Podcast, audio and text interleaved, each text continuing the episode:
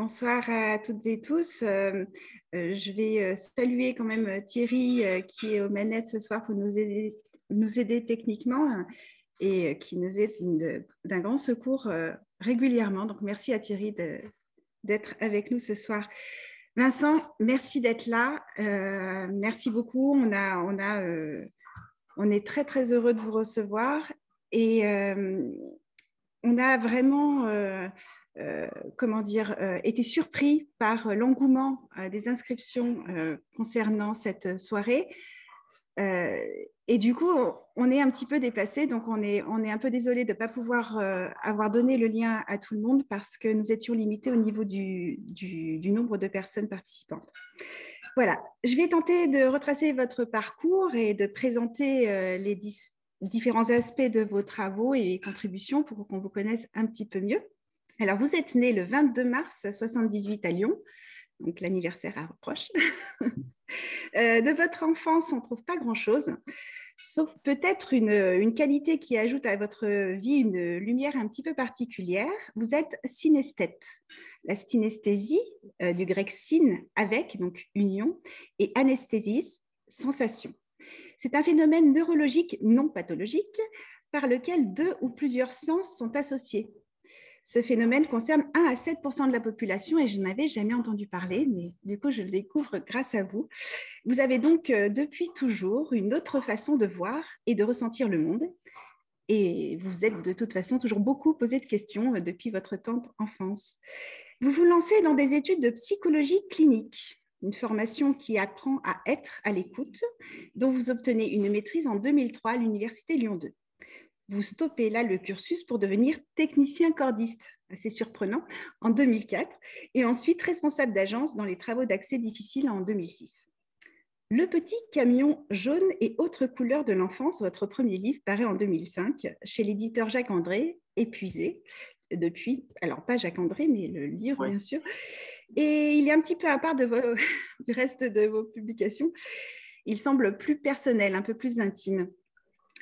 Le 25 novembre 2013, vous créez le groupe Facebook Transition 2030 que beaucoup connaissent ici, groupe dédié à l'échange d'informations sur l'impact environnemental de notre civilisation moderne mondialisée. La première version de votre deuxième livre, Essai sur la raison de tout, paraît en 2008. La version suivante sortira en 2014 aux éditions Solo. Il s'agit d'un texte philosophique préfacé dans sa version initiale par Christian Godin. Alors, Ensuite, on repart un petit peu de la synesthésie. Synesthésie et probabilité conditionnelle, lire le langage de programmation de l'univers, accéder à une théorie du tout par également en 2014 chez le même éditeur. La synesthésie conjuguée au calcul bayésien permettrait aujourd'hui de comprendre mieux ce que nous sommes et l'histoire de notre existence. C'est passionnant, je vous, laisse découvrir ça si vous avez euh, la curiosité. Euh, c'est vraiment une, quelque chose de passionnant. En 2014, avec euh, Joël Lecomte et Laurent Hayet, vous fondez Adrastia, dont le nom signifie en grec auquel on ne peut échapper. Cette association à visée scientifique estime qu'un déclin de notre civilisation est inévitable. Elle recueille les opinions et permet des échanges entre personnes sensibilisées, notamment à la collapsologie et aux risques imminents d'effondrement de la société thermo-industrielle, voire de l'humanité. Le livre que vous écrivez ensuite s'intitule Le piège de l'existence pour une théorie écologique de l'esprit et sort en 2015. Il propose une réponse à la question suivante. Pourquoi ne parvenons-nous pas, malgré nos talents et nos meilleures intentions, à orienter le cours de notre évolution aussi bien que nous le souhaiterions? En mars 2016, le concept d'euresthésie qui qualifie certains processus intuitifs et créatifs étayés par la synesthésie, a fait l'objet d'une publication dans un ouvrage collectif pour un groupe de recherche du CNRS auquel vous participez. Transition 2017, donc là on, change un petit peu, on arrive un petit peu plus dans, plus dans, le, dans le dur, réformer l'écologie pour nous adapter à la réalité. Comme le titre le suggère, est édité en 2017 aux éditions Solo. Il traite euh, notamment de nos difficultés à penser la question écologique, celle-ci semblant dépasser nos capacités techniques et cognitives, individuelles et collectives. Donc là, aujourd'hui, on pourrait encore en reparler, il faudrait peut-être le relire. En mars 2020, vous participez à l'ouvrage collectif dirigé par Laurent Hayet et Laurent Testo, Collapsus, Changer ou disparaître, publié chez Albin Michel. Puis en août, à l'effondrement de l'Empire humain, regard croisé sous la direction de Manon Comaré et Pierrot Pantel aux éditions Rue de l'Échiquier. Et enfin, le livre pour lequel nous vous recevons ce soir aux éditions Rue de l'Échiquier également, dans la collection Les Incisives. Et le propos l'est effectivement l'énergie du déni. Comment la transition énergétique va augmenter les émissions de CO2. 80 pages implacables et efficaces dont nous allons parler ce soir un peu plus en profondeur. Mais avant de rentrer dans le vif du sujet, je vais laisser la parole à Bertrand qui va nous proposer une introduction au débat. Merci Nadège. Euh, avant d'introduire le débat, je voudrais juste revenir sur une brève présentation du, collectif Adaptation radicale francophone.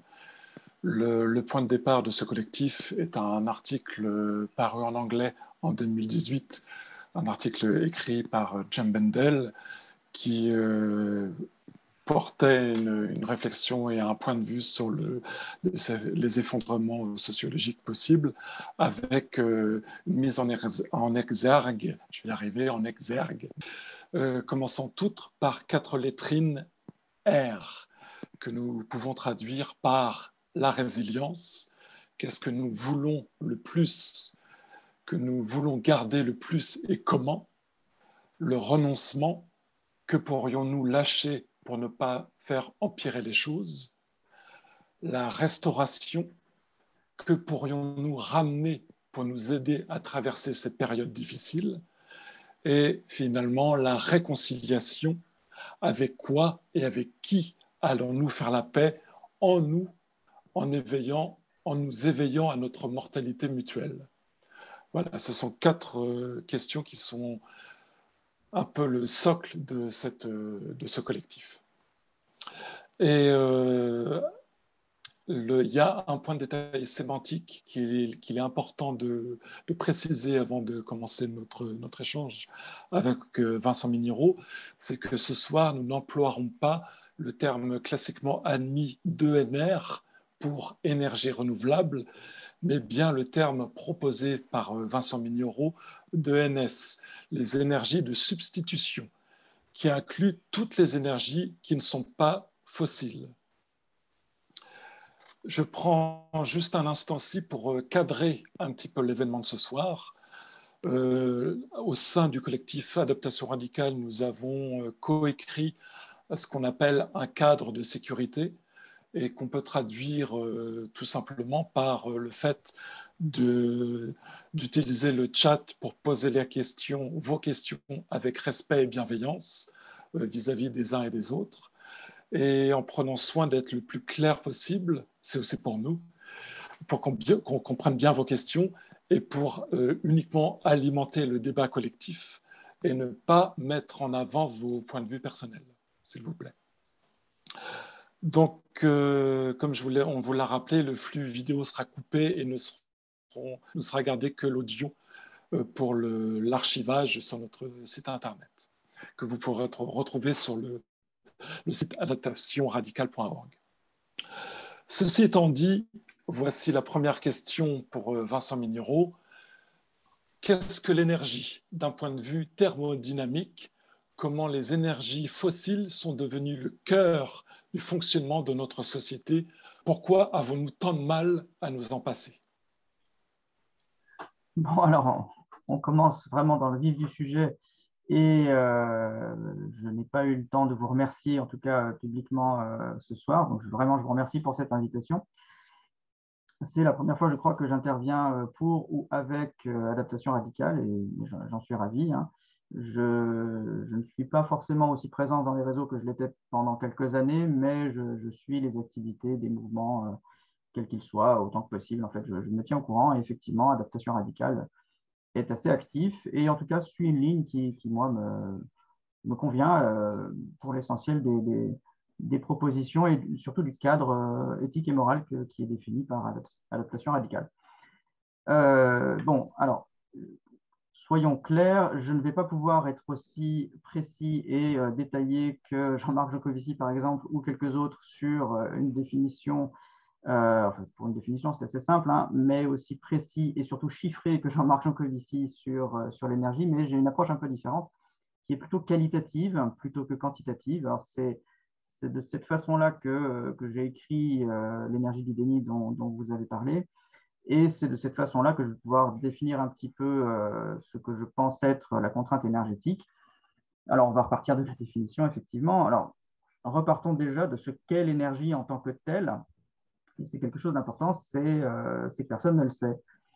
Et, ça, ça me paraît vraiment fondamental de repréciser euh, dans tout débat qui concerne l'énergie, c'est qu'aujourd'hui, il n'y a pas un seul humain sur la planète Terre qui sache ce qu'est l'énergie.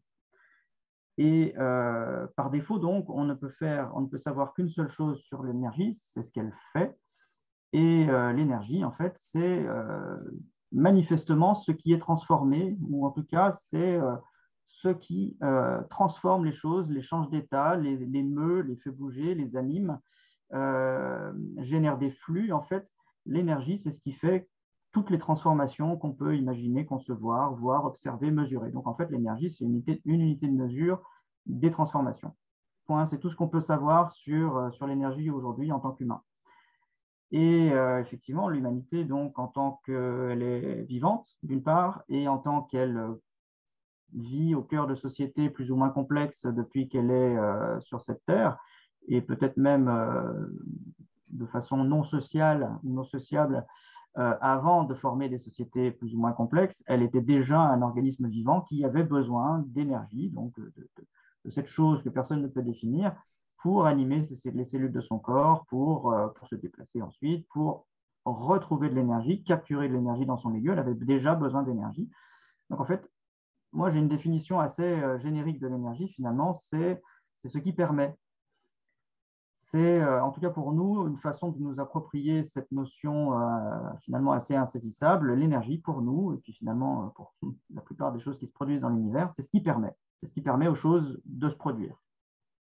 Donc, il n'y a jamais eu quoi que ce soit dans l'histoire de l'univers qui n'ait jamais été le résultat d'une dissipation d'énergie. Je ne peux pas être euh, à la fois plus, plus généraliste et plus précis.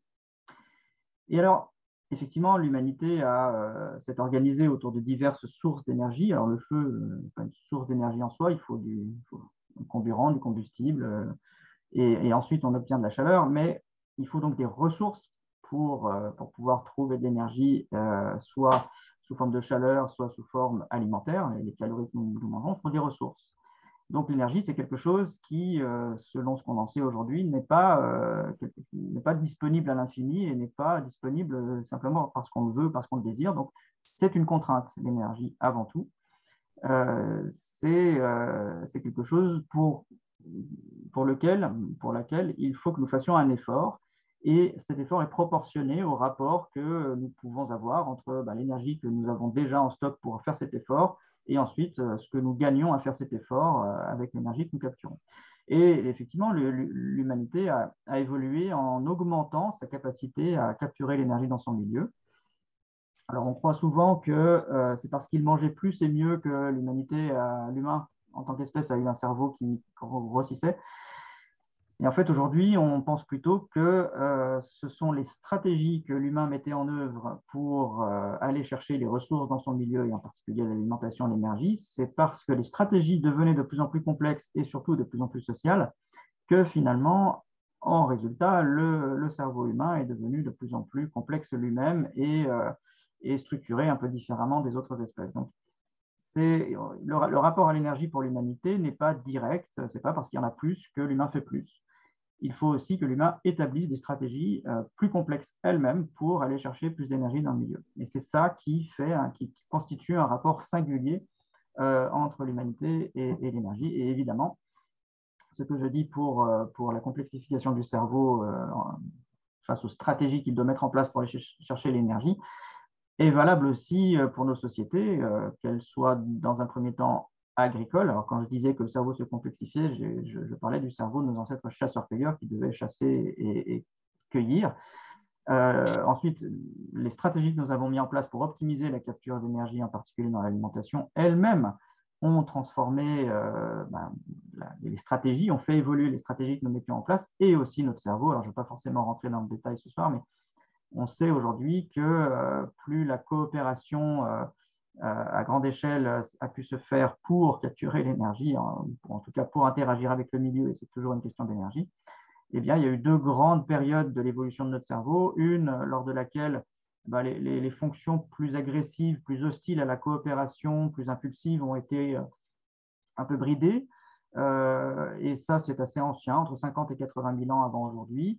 Et effectivement, à cette période, apparemment, pour ceux qui ont dit la recherche, notre cerveau aurait commencé à réduire en taille, étonnamment, et puis, selon les articles plus récents, il y, aurait une deuxième période de réduction de la taille de notre cerveau, c'est à peu près il y a 3000 ans, donc c'est tout à fait récent, et ce serait, donc pour cette étude, le moment où, euh, pour aller chercher de l'énergie, nous aurions passé un seuil de coopération, euh, et plus précisément de spécialisation de, chaque individu euh, humain, qui aurait fait que nous aurions une sorte de cognition partagée, chaque humain devenant suffisamment spécialisé dans sa tâche, n'avait plus besoin de toutes les options que le cerveau était capable de produire, et finalement, cette cognition partagée aurait, elle aussi, euh, réduit la taille du, cerveau de chaque individu pour finalement créer une sorte de cerveau global plus coopératif, plus performant pour mettre en œuvre des stratégies complexes, notamment et en particulier l'agriculture, pour capturer l'énergie du milieu, dans le milieu. Voilà.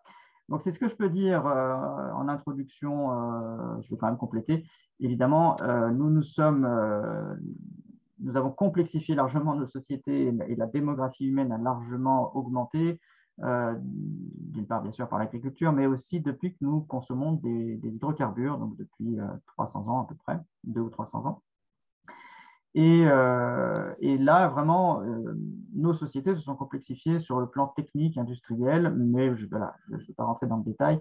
On pourra préciser ça plus tard quand on parlera de transition énergétique, parce que nous avons maintenant un rapport très spécifique avec une source d'énergie qui, elle aussi, est très spécifique, qui, qui, est les hydrocarbures d'une façon générale. Et euh, cela crée une dépendance, d'une part, euh, à un stock d'énergie euh, fini, une ressource finie, et par ailleurs, une pollution extrêmement grande et inquiétante qui est celle des émissions de CO2.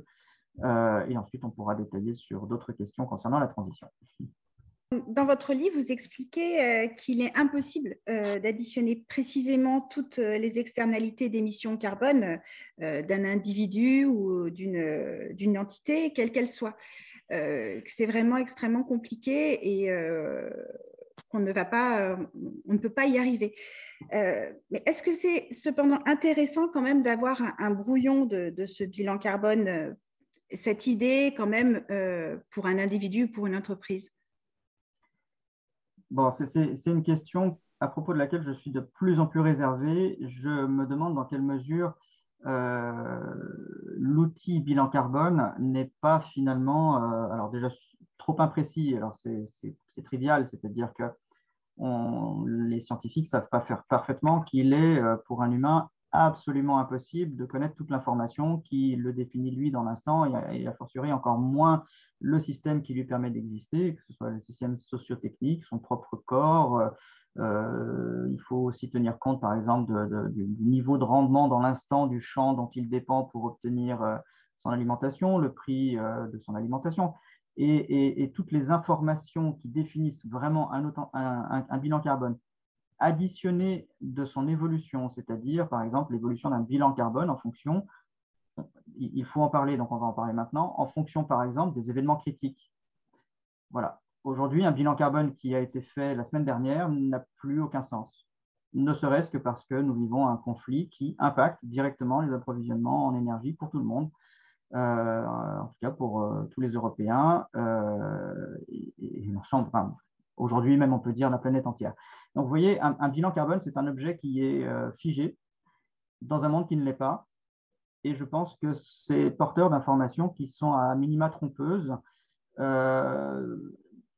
C'est un petit peu comparer une photographie avec une vidéo. Et vous voyez qu'une vidéo, ça comprend tout, un tas de scènes dynamiques, animées, qui vont, qui vont quelque part. Il y a un objectif, il y a une finalité à une vidéo, un film. Une photographie, c'est très pauvre en termes d'informations fournies. Euh, et, on pourrait ajouter les, analyses de cycle de vie qui ajoutent un peu de, matière et de dynamique euh, aux calculs qui sont proposés pour comprendre les émissions de CO2, mais ça reste encore, à mon sens, très pauvre. Alors, est-ce que c'est utile ou pas?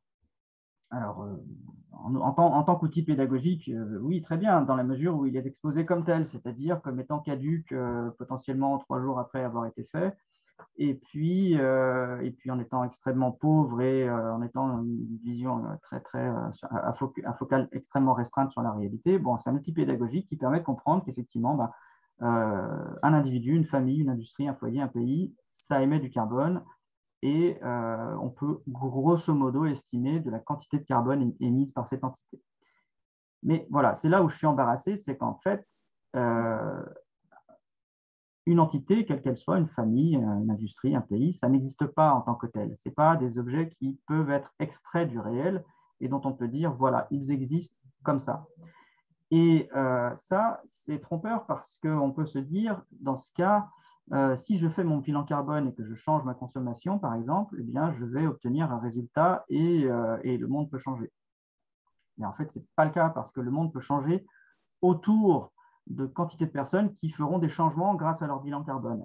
Et ces changements autour de ces personnes qui auront fait des, des, des changements grâce à leur bilan carbone pourront n'avoir rien à voir avec les intentions initiales des premières personnes et potentiellement même donner des résultats totalement opposés pour la simple raison que des personnes auront eu des initiatives vertueuses parce qu'elles auront fait des bilans carbone. J'espère être suffisamment clair. En tout cas, il faut bien comprendre que tout ce qu'on fait, en bien, en mal, et en particulier dans le monde de l'écologie, dans, les intentions écologiques, à date, en tout cas jusqu'à aujourd'hui, n'a pas été sanctionné par des résultats vraiment probants. Et mon travail, c'est de dire que non seulement ça n'a pas été sanctionné par des résultats vraiment probants, mais qu'en plus, on a plutôt l'inverse de ce qu'on voudrait au global, je dis bien au global. Donc la question que je pose, c'est est-ce que si une partie de, l'humanité fait les choses très bien parce qu'elle a regardé le monde par le petit bout de la lorgnette en focalisant sur une localité euh, existentielle pour laquelle on a fait des calculs très fins de bilan carbone et que le monde finalement euh, se sert un petit peu de ça ou en tout cas rebondit sur ces initiatives vertueuses pour faire exactement l'inverse, on n'a rien gagné. Donc, moi, je suis embarrassé par ces bilans carbone parce qu'ils ben, n'ont pas fonctionné. Et puis, euh, voilà, je pourrais préciser que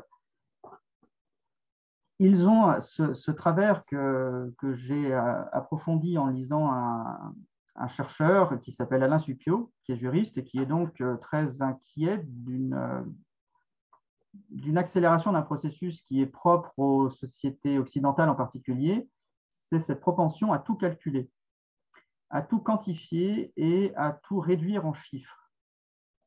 Et donc Alain Supio, ce chercheur, a, écrit un livre qui s'appelle La gouvernance par les nombres, dans lequel il explique que, en fait, un peu comme je le disais tout à l'heure, la quantification, la réduction aux chiffres euh, du réel est extrêmement appauvrissant sur l'information qu'on peut obtenir sur le réel, ça détruit les processus et surtout ça fait perdre du sens ça fait perdre du sens, c'est-à-dire qu'on ne comprend plus, en faisant son bilan carbone, bah, d'où on vient. Ça ne suffit pas, en tout cas, le bilan carbone ne suffit pas à comprendre d'où on vient. Pourquoi nous sommes aujourd'hui des personnes qui sommes contraintes d'avoir un bilan carbone et comment faire évoluer ce bilan carbone à partir des chiffres qu'on a pour que demain, ça soit plus vertueux? En fait, les chiffres ne disent rien de ça.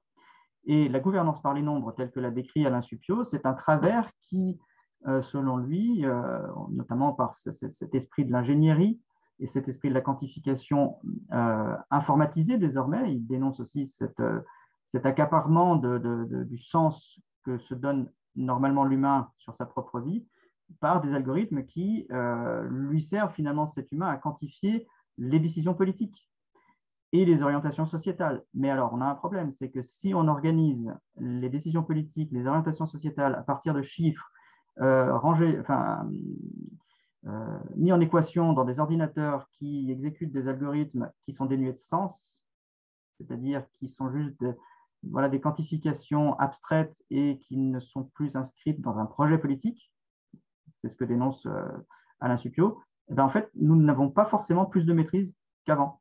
Et au contraire, même, nous pouvons même être dépossédés de notre, on va dire, appréhension émotionnelle de l'état des choses et de leur évolution. Voilà, donc je pourrais dire ça sur les bilans carbone. Je ne dis pas que ça sert à rien.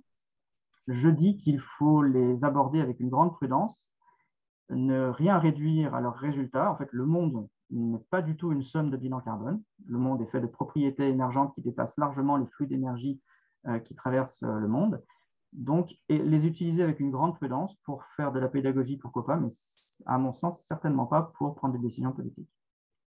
La question suivante est une double question. En quoi la synergétique des énergies que vous introduisez dans votre livre, méconnue de la plupart d'entre nous, nous permet de comprendre l'impasse de la transition énergétique Et la sous-question, euh, c'est toutes les énergies non fossiles ont besoin des énergies fossiles pour se mettre en place et se maintenir. Donc ce n'est pas la trajectoire idéale. Alors voilà, c'est la question un peu centrale de, la soirée, euh, peut-être, ou en tout cas celle du livre que j'ai rédigé. Elle je vais avoir peut-être des difficultés à la, à la résumer euh, trop rapidement. Mais donc, moi, je me suis posé la question en, 2017, euh, déjà sur la potentialité que non seulement l'idée de transition énergétique ne débouche pas sur des résultats vertueux sur les émissions de CO2. Alors, il se trouve que depuis 2017, j'ai plutôt été confirmé dans, dans mes intuitions. Euh, non seulement que ça ne déboucherait pas sur une réduction des émissions de CO2, mais que euh, l'ajout de nouveaux modes de production d'énergie, ou en tout cas de conversion d'énergie au mix énergétique mondial, au lieu de le freiner, pourrait même accélérer ou augmenter son potentiel. C'est ce que j'appelle un renforcement synergique des énergies. Donc, c'était une hypothèse au départ, en 2017, et puis bon, je l'ai étayée. J'ai eu de nombreuses confirmations du risque que cette hypothèse soit vérifiée. Je ne l'ai pas vérifié à ce jour, personne ne l'a vérifié, mais en tout cas, il faut la poser. Alors, pourquoi euh, les, ENS, je peux, préciser, euh, je peux repréciser ce que j'appelle ENS. Donc, les énergies renouvelables, ENR, sont très gros hein, les énergies qu'on appelle les, sources, euh, capture de l'énergie cinétique du vent par les éoliennes ou les ondes électromagnétiques du soleil par les panneaux photovoltaïques. Donc, c'est une grande famille des, ENR. Je ne vais pas parler de biomasse parce qu'il faudrait idéalement ne pas y toucher du tout. Euh, et puis, euh, il y a le nucléaire dans les technologies qu'on devrait, enfin, qu'on a la prétention d'utiliser pour réduire les émissions de CO2. On, ce sont des énergies dites décarbonées. Et donc, moi, j'ai rassemblé toute cette grande famille sous le, qualificatif d'énergie dite de substitution, que j'appelle donc des ENS, parce que mon hypothèse est qu'elle ne serait pas capable de se substituer aux hydrocarbures. Et pourtant, c'est ce qu'on attend d'elle. Alors pourquoi? Alors, c'est euh, peut-être pas facile à, expliquer euh, simplement. Ce que je peux dire, c'est ce qui a déjà été dit par Bertrand, je crois, c'est que d'une part, ben, les infrastructures ENS, nucléaire, éolienne, photovoltaïque, ça n'apparaît pas comme ça. Ça ne peut être fabriqué, que parce qu'il y a déjà une économie fondée sur les hydrocarbures. Donc ça, à la limite, ce n'est pas un argument parce qu'on pourrait dire bah, on va faire plein de ENS et euh, puis on se passera des hydrocarbures et après on n'aura que des ENS. Très bien. Et en fait, Bertrand, tu, m'as demandé de, repréciser euh, certains points de thermodynamique. Il y a un problème, c'est que tous les systèmes fermés qui ne sont pas capables de s'auto-organiser comme une plante, euh, un être vivant quelconque, nous, euh, ou certaines structures plus physico-chimiques, mais qui ont des propriétés à l'auto-organisation, tous les systèmes fermés qui ne sont pas capables de s'auto-organiser, leur seule destinée, c'est la dégradation, c'est l'entropie. C'est simple. Vous achetez une voiture, une voiture, bah, ça ne s'auto-répare pas.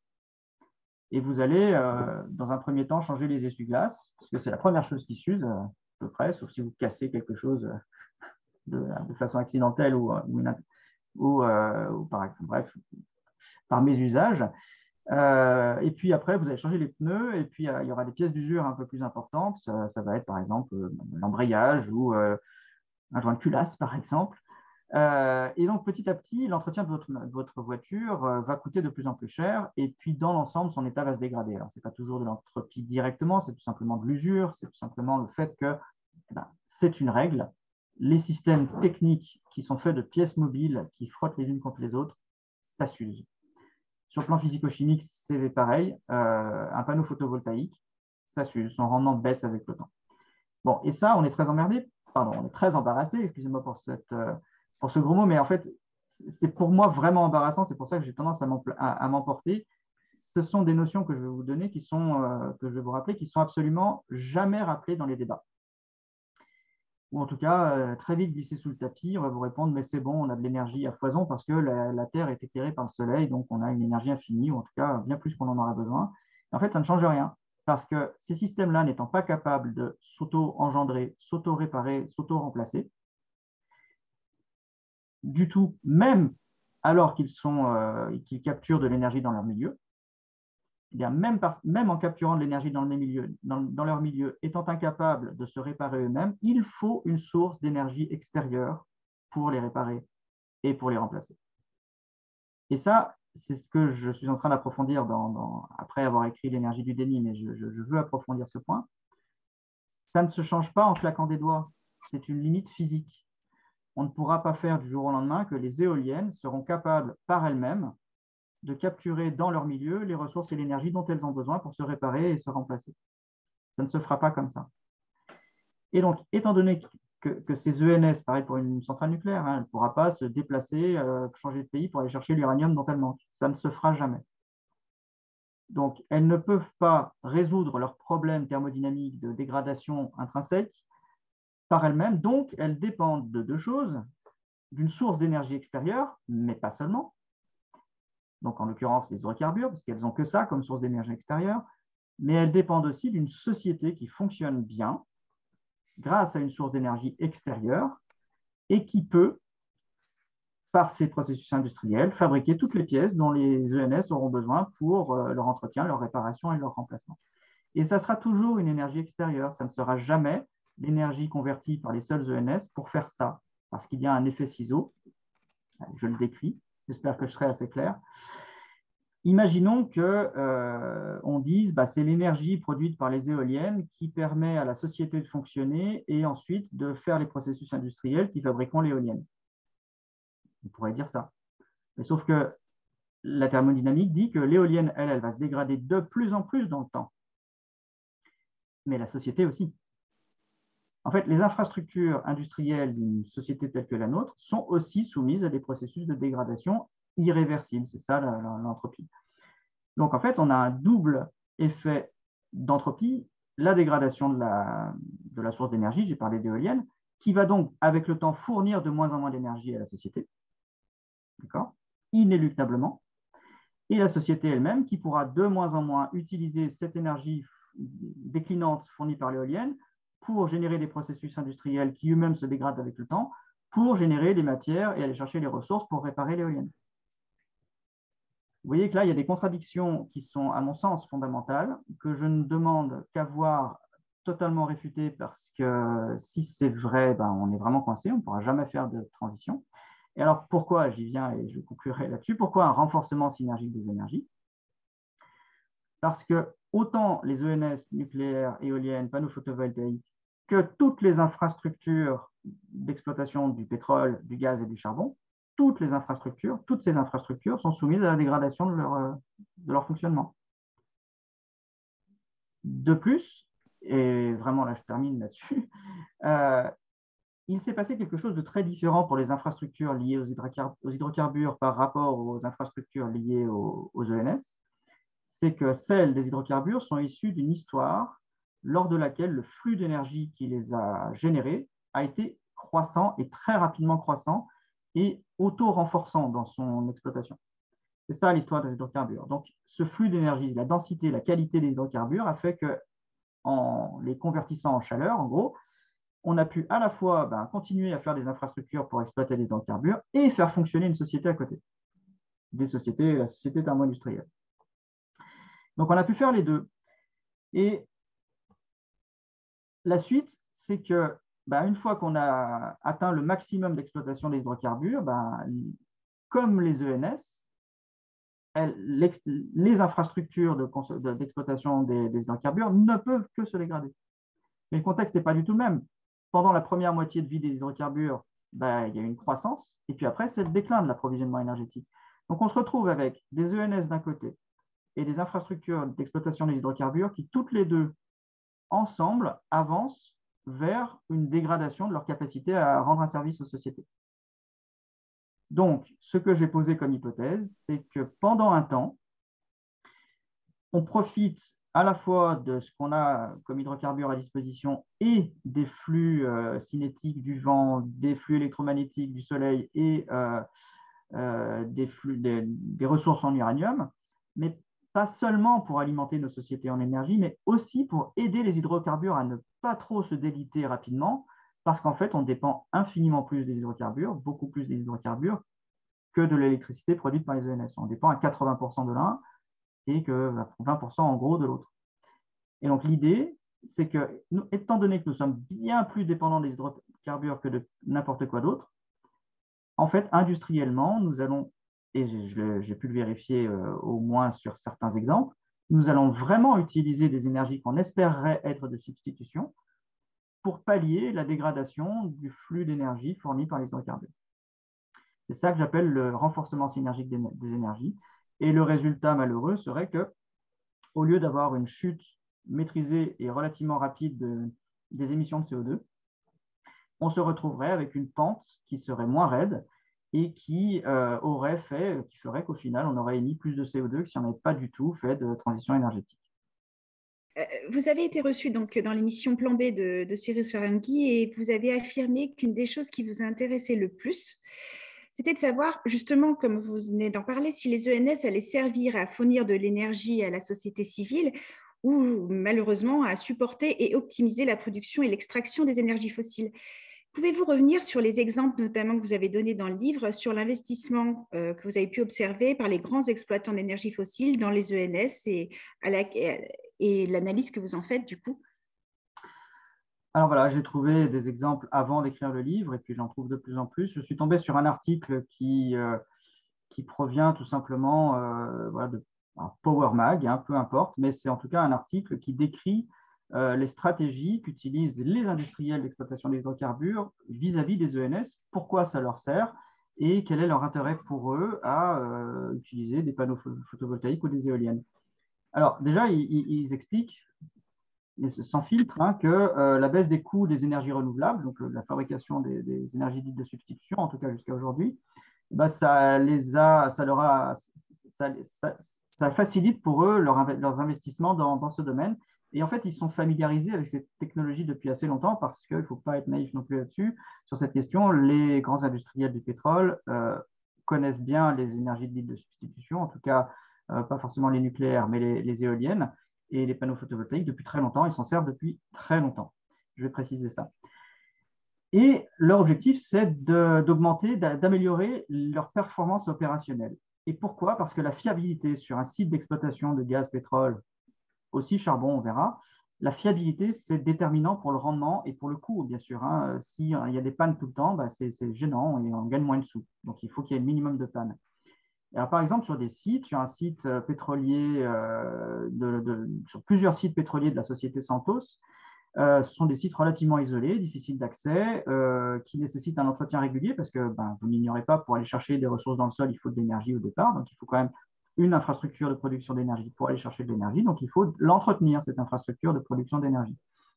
Et donc, c'était des sites sur lesquels il y avait trois à quatre visites de chaque puits par mois. Donc, il fallait que des techniciens se rendent sur les sites, réparent, reviennent, fait trois à quatre fois par mois. Et puis en fait, ils ont installé des systèmes de, pompes, euh, pardon, ils ont installé des batteries solaires, des panneaux photovoltaïques, des batteries, et, euh, finalement, bah, ils ont euh, permis à ces infrastructures, à ces puits de pétrole de fonctionner sans maintenance à 99,9% du temps. Et c'est un gain formidable. On réduit considérablement les coûts de maintenance. En réduisant les coûts de maintenance, on réduit, on augmente l'enrichissement de, l'exploitant et puis on permet de nouveaux investissements pour aller chercher d'autres puits. il y a un effet de transfert des économies qui sont faites sur la continuation de l'exploitation, évidemment. Donc tous les coûts de maintenance sont réduits. Et puis, euh, bah, c'est pareil pour euh, les plateformes offshore en Norvège. Euh, on élimine les systèmes, les équipements de production d'énergie sur site, on met des éoliennes un petit peu à côté, et puis on alimente les plateformes en mer, et ça réduit considérablement le nombre de personnes nécessaires sur place. Et c'est pareil, avoir des techniciens sur une plateforme en mer, ça coûte beaucoup, ça coûte très cher, les techniciens coûtent très cher, plutôt que des éoliennes qui tournent toutes seules, qu'il faut entretenir tous les X mois juste des vérifications, et puis on connaît le, planning de maintenance. Donc, c'est beaucoup moins coûteux que d'avoir des hommes en permanence pour maintenir les, voilà, les, les générateurs sur site, qui en plus ont besoin de pétrole ou de diesel, d'essence ou de diesel, qui doivent être acheminés. Donc, l'acheminement même des ressources énergétiques sur les sites d'exploitation est un coût. Enfin bref, je vous passe les détails. C'est ce que je lis sur euh, les articles qui sont produits par les exploitants eux-mêmes. Donc, vous voyez, je n'invente rien. Et euh, donc, je, peux vous donner plein d'exemples. Hein, euh, ben voilà, c'est à Cooper en Australie, ben c'est ce dont je vous parlais. J'ai une photo, je ne peux pas vous la montrer là malheureusement, mais j'ai une image d'un site, vous voyez, ces, ces espèces de, de pompe à bras, là, je ne sais plus comment elles s'appellent, qu'on voit partout aux États-Unis, qui servent à, sortir le pétrole du sol, et ben vous voyez des parterres de panneaux solaires à côté qui servent justement à éviter d'aller tous les trois ou quatre fois par mois euh, réparer, euh, réparer les, euh, les, moyens de production d'énergie sur site. On a, ben en Norvège, j'en ai parlé aussi, on a quelque chose qui est plus pernicieux et qui est, qui est bien déployé et actif, par exemple, en Californie euh, on se confronte en exploitant le pétrole à sa euh, moindre qualité au fur et à mesure de son exploitation. Il est de plus en plus euh, visqueux au fur et à mesure qu'on creuse, qu'on pompe en tout cas, plutôt, qu'on creuse ou qu'on fracture. Il est de plus en plus visqueux. Et pour le rendre moins visqueux et plus facile à sortir du sol, c'est-à-dire finalement pour en sortir plus, ben, on a la possibilité de chauffer de l'eau, d'injecter de l'eau dans les nappes de pétrole et le pétrole se fluidifie et il ressort donc plus facilement, une plus grande quantité en ressort. Mais cette eau, en fait, elle est maintenant chauffée grâce à l'énergie du solaire, grâce à l'énergie du soleil, pardon, euh, ce qui permet voilà, de ne débourser aucune, enfin de n'avoir à utiliser aucune autre source d'énergie d'origine hydrocarbure. Donc là, on a vraiment une simplification du système euh, et, des économies énergétiques, des économies euh, d'infrastructures, etc. Donc voilà, on injecte de l'eau dans le sol, cette eau ressort avec les hydrocarbures en elle, elle est filtrée, on récupère les hydrocarbures, on réinjecte l'eau dans le système de, chauffe de cette eau, on la remet dans le sol, etc., en circuit fermé, mais juste avec de l'énergie solaire. Et vous voyez que tous les, gains que peut faire l'exploitant en utilisant ces énergies. Voilà, je terminerai pour les exemples sur euh, un lobbying assez important qui se fait au Canada pour l'exploitation des, hydrocarbures dans les plaines de l'Alberta. Et ce lobbying se fait sur euh, les SMR. Les SMR, c'est les Small Modular Reactors, des petits réacteurs modulaires, euh, qui sont, en cours de déploiement aujourd'hui, mais vous savez que notre président a décidé d'investir, que la France investirait dans le déploiement, le développement en tout cas de ces petits réacteurs, qui sont potentiellement encore aujourd'hui des soutiens euh, à nos, à nos sociétés de diverses formes potentielles, soit directes, de la production d'énergie électrique locale euh, grâce à ces petits SMR, mais c'est là que le lobbying euh, au Canada est intéressant, c'est que ces petits SMR aurait la faculté d'être déplacé très loin de toute ligne électrique près des sites d'exploitation dans la plaine de l'Alberta pour alimenter les sites en électricité pour voilà, extraire du pétrole du sol. Donc voilà, quelques exemples, il y en a d'autres euh, dans le livre. Donc ça, c'est le soutien à l'exploitation des hydrocarbures sur le plan technique par les ENS. Mais bien sûr, je développe aussi dans le livre euh, le soutien à l'exploitation des hydrocarbures grâce euh, à l'économie ou par le truchement par l'entremise de l'économie entre euh, l'industrie des ENS et l'industrie des hydrocarbures. Euh, voilà, donc il y a aussi euh, une spéculation ou des investissements possibles par le, par le, truchement des marchés pour renforcer la puissance industrielle de l'exploitation des hydrocarbures. Ce qui nous amène justement, Vincent, à la question suivante, et vous avez fait attention de de ne pas le nommer, euh, nous avons tous entendu parler du greenwashing. plusieurs des exemples que vous avez donnés euh, font clairement allusion au greenwashing.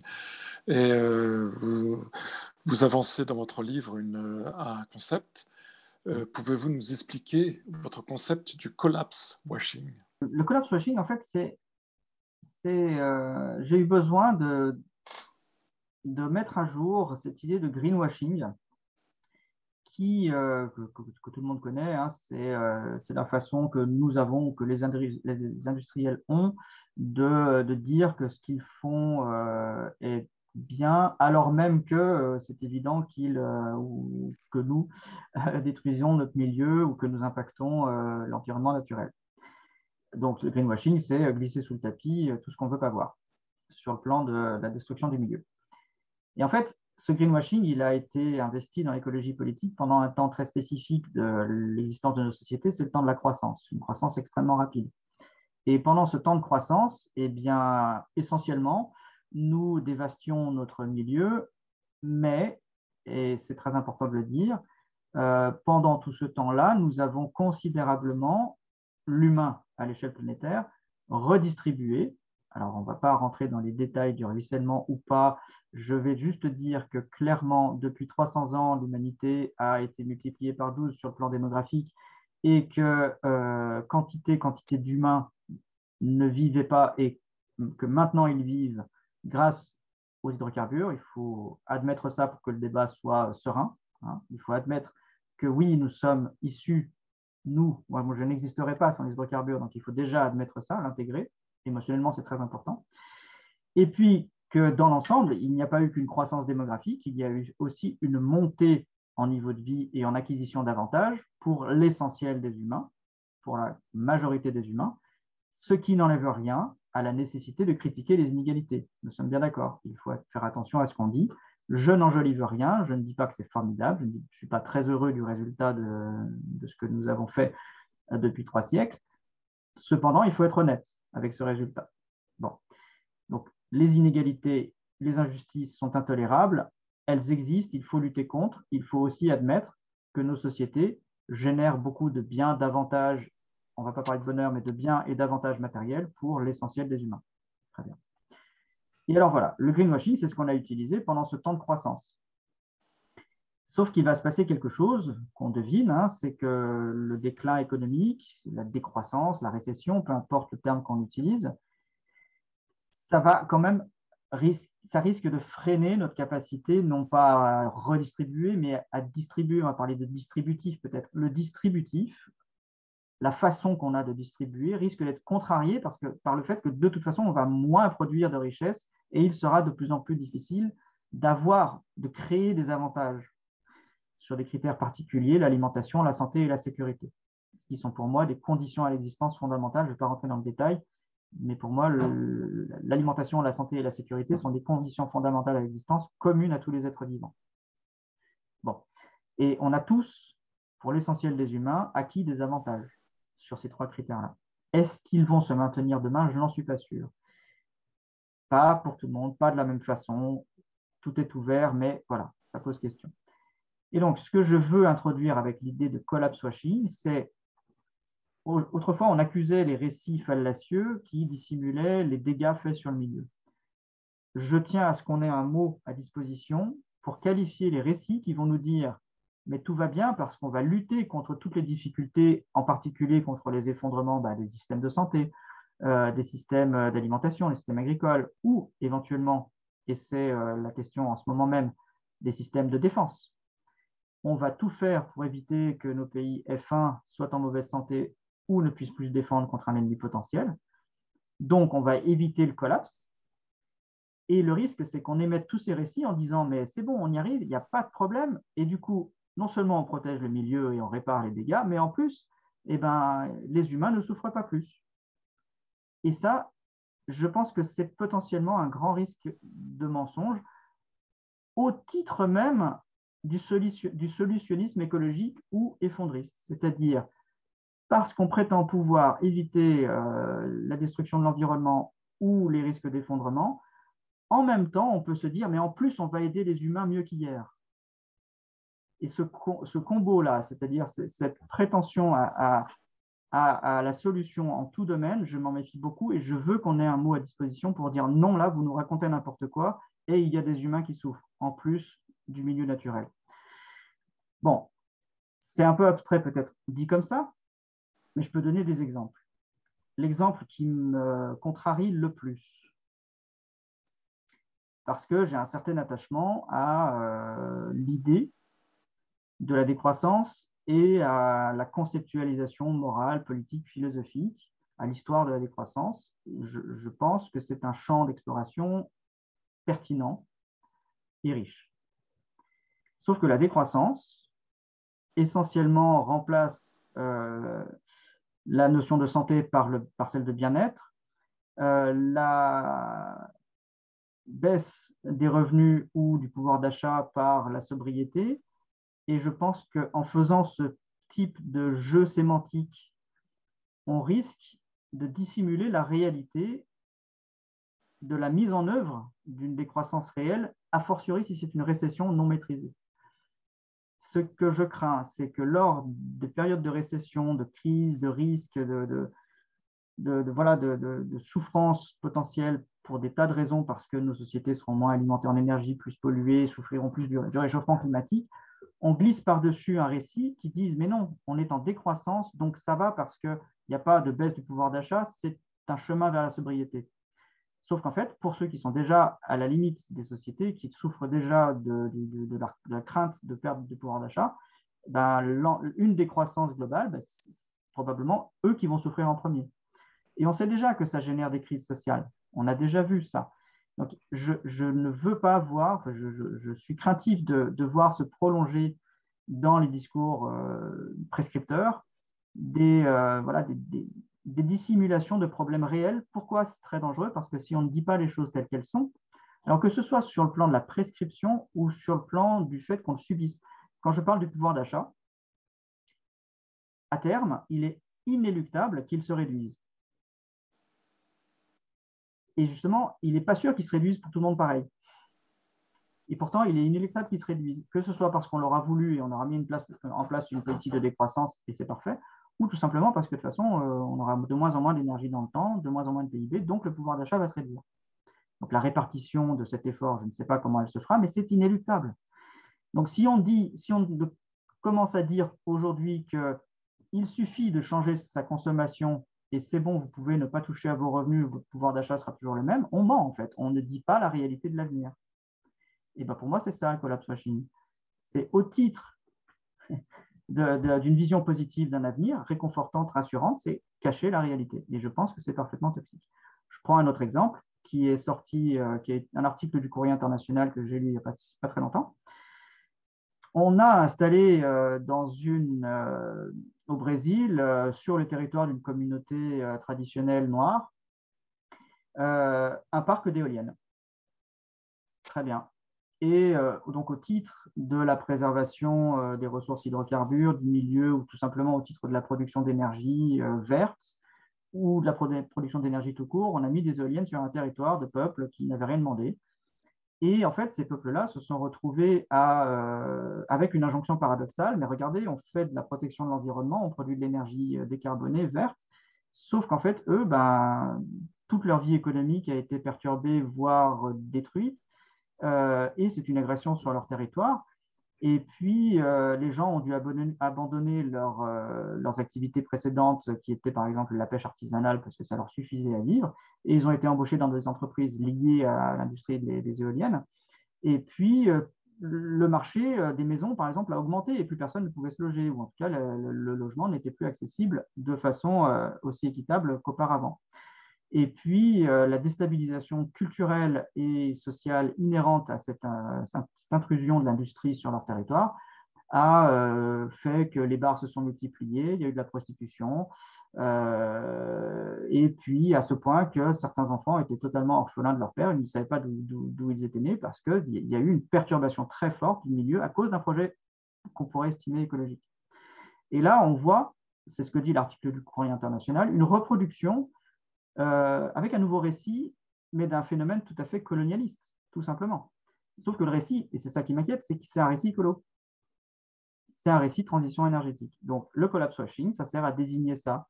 Ça sert à désigner le, voilà, le, l'enfumage des esprits au titre d'une transition dont on sait, on a vu qu'elle est potentiellement impossible, qui va juste être une prolongation de la domination de l'Occident sur une bonne partie de la planète, mais cette fois, le récit aura changé et je veux pouvoir qualifier ça de collapse Super, merci beaucoup.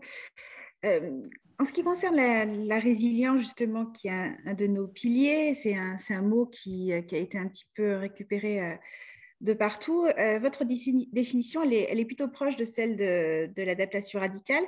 Donc, ce serait revenir à un état initial. le revenir à un état initial est impossible, partons, et surtout non souhaitable. vous évoquez du coup dans votre livre l'utilisation de cette définition par le capitalisme thermo-industriel pour survivre.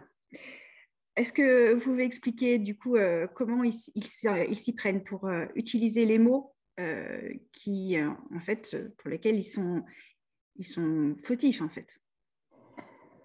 Bon, alors, je, vais essayer de ne pas faire trop long sur cette, euh, sur cette question. Je vous recommande le livre de Romain Feli, parmi d'autres, mais le livre de Romain Feli euh, qui s'intitule La grande adaptation, la grande adaptation, pardon, montre bien comment la sémantique euh, de l'adaptation, de la résilience, de la mutation, de la, de, de la transition, enfin tous les termes qui sont d'ailleurs pour beaucoup issus de la mécanique ou de la thermodynamique.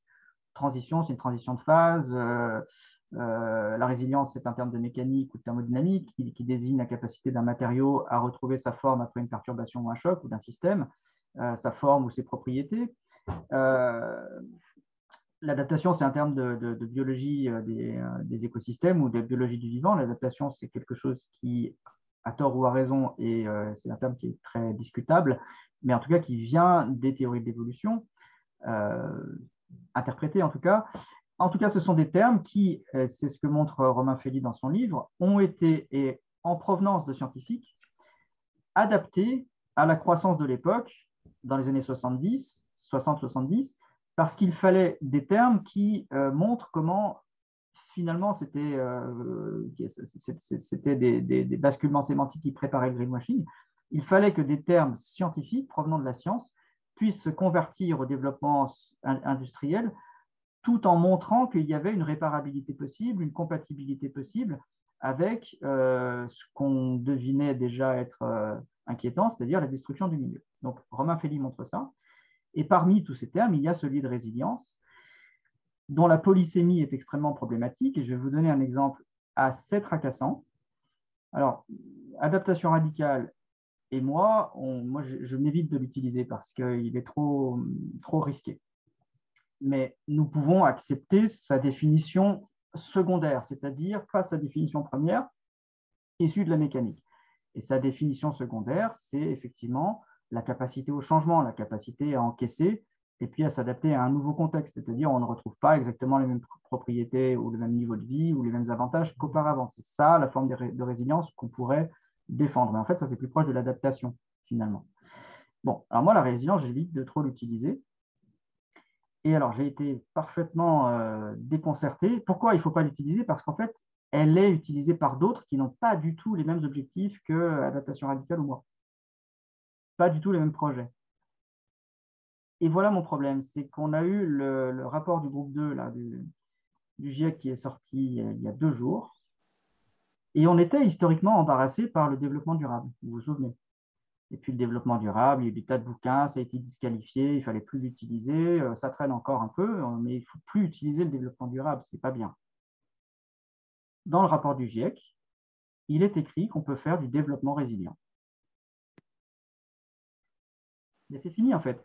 À partir du moment où on corrompt le sens des mots jusqu'à leur ôter toute compatibilité avec tout projet politique de nature écologique que ce soit, on note totalement la possibilité de penser, la possibilité de penser l'avenir. C'est fini. Donc là, vous pouvez, autant que vous voulez, essayer de réhabiliter la résilience au sens d'adaptation, euh, résistance au risque, absorption des risques, et puis changement, mutation, transformation. De toute façon, on a mis développement devant. Fini.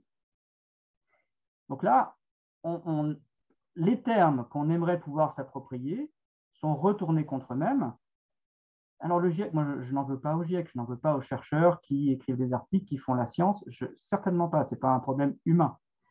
C'est un problème de, situation de, là où se fait la recherche aujourd'hui, ben, c'est dans les sociétés thermo-industrielles. Et ce n'est pas ailleurs. La recherche sur le climat, elle se fait dans les sociétés riches parce que c'est les seuls qui ont les moyens de la faire, cette recherche. Donc nécessairement, il faut financer cette recherche. Donc il y a des jeux ambigus d'ambivalence pas des chercheurs eux-mêmes, mais juste parce qu'ils ont besoin de sous pour essayer de comprendre ce qui se passe. Et donc, il y a des compromis, voire des compromissions qui se font, et on se retrouve avec un deuxième rapport du GIEC où il est écrit développement résilient. bah là, c'est open bar pour euh, l'industrie des hydrocarbures et toutes les formes d'industrie possibles avec l'étiquette euh, verte et, et, écolo dessus. Il n'y a aucun problème. Ben voilà, il faut faire très attention aux mots. Donc là, on en a un autre. Je ne sais pas ce qu'il va devenir, peut-être rien du tout, mais collapse washing. En tout cas, là, on peut dire développement résilient. Non, c'est du collapse washing. Vous vous, vous moquez de nous, pas quelque part. Encore une fois, je le redis, les chercheurs, aucun problème, tout le monde fait ce qu'il peut. Simplement, on pourra en revenir au bilan carbone. Les systèmes isolés, ça n'existe pas. On ne vit pas à l'extérieur, affranchi d'un monde qui, lui, a sa propre vie, a sa propre, son propre projet global. Et à la limite, c'est très difficile de, se dire que les idées qu'on peut avoir, même si on les trouve super bonnes et indépendantes du contexte, eh ben, elles sont toujours reprises par le contexte. Bon. Et j'ajoute un, tout petit point euh, pour reparler d'énergie. Euh, dans ce deuxième rapport, dans ce rapport du groupe 2, il est écrit que euh, ben, sur le plan énergétique, on doit faire des systèmes énergétiques résilients. Et en fait, tout le livre L'énergie du déni tourne sur la dénonciation du fait que la résilience dans l'industrie de l'énergie, c'est officiellement déclaré comme étant la combinaison entre tous les systèmes de production d'énergie. C'est écrit. C'est-à-dire que tous les projets, en particulier en Europe, qui, a des problèmes d'approvisionnement en hydrocarbures, il est écrit que l'avenir, c'est la combinaison des sources provenant des hydrocarbures et des ENS nucléaires, éoliens et photovoltaïques. C'est écrit.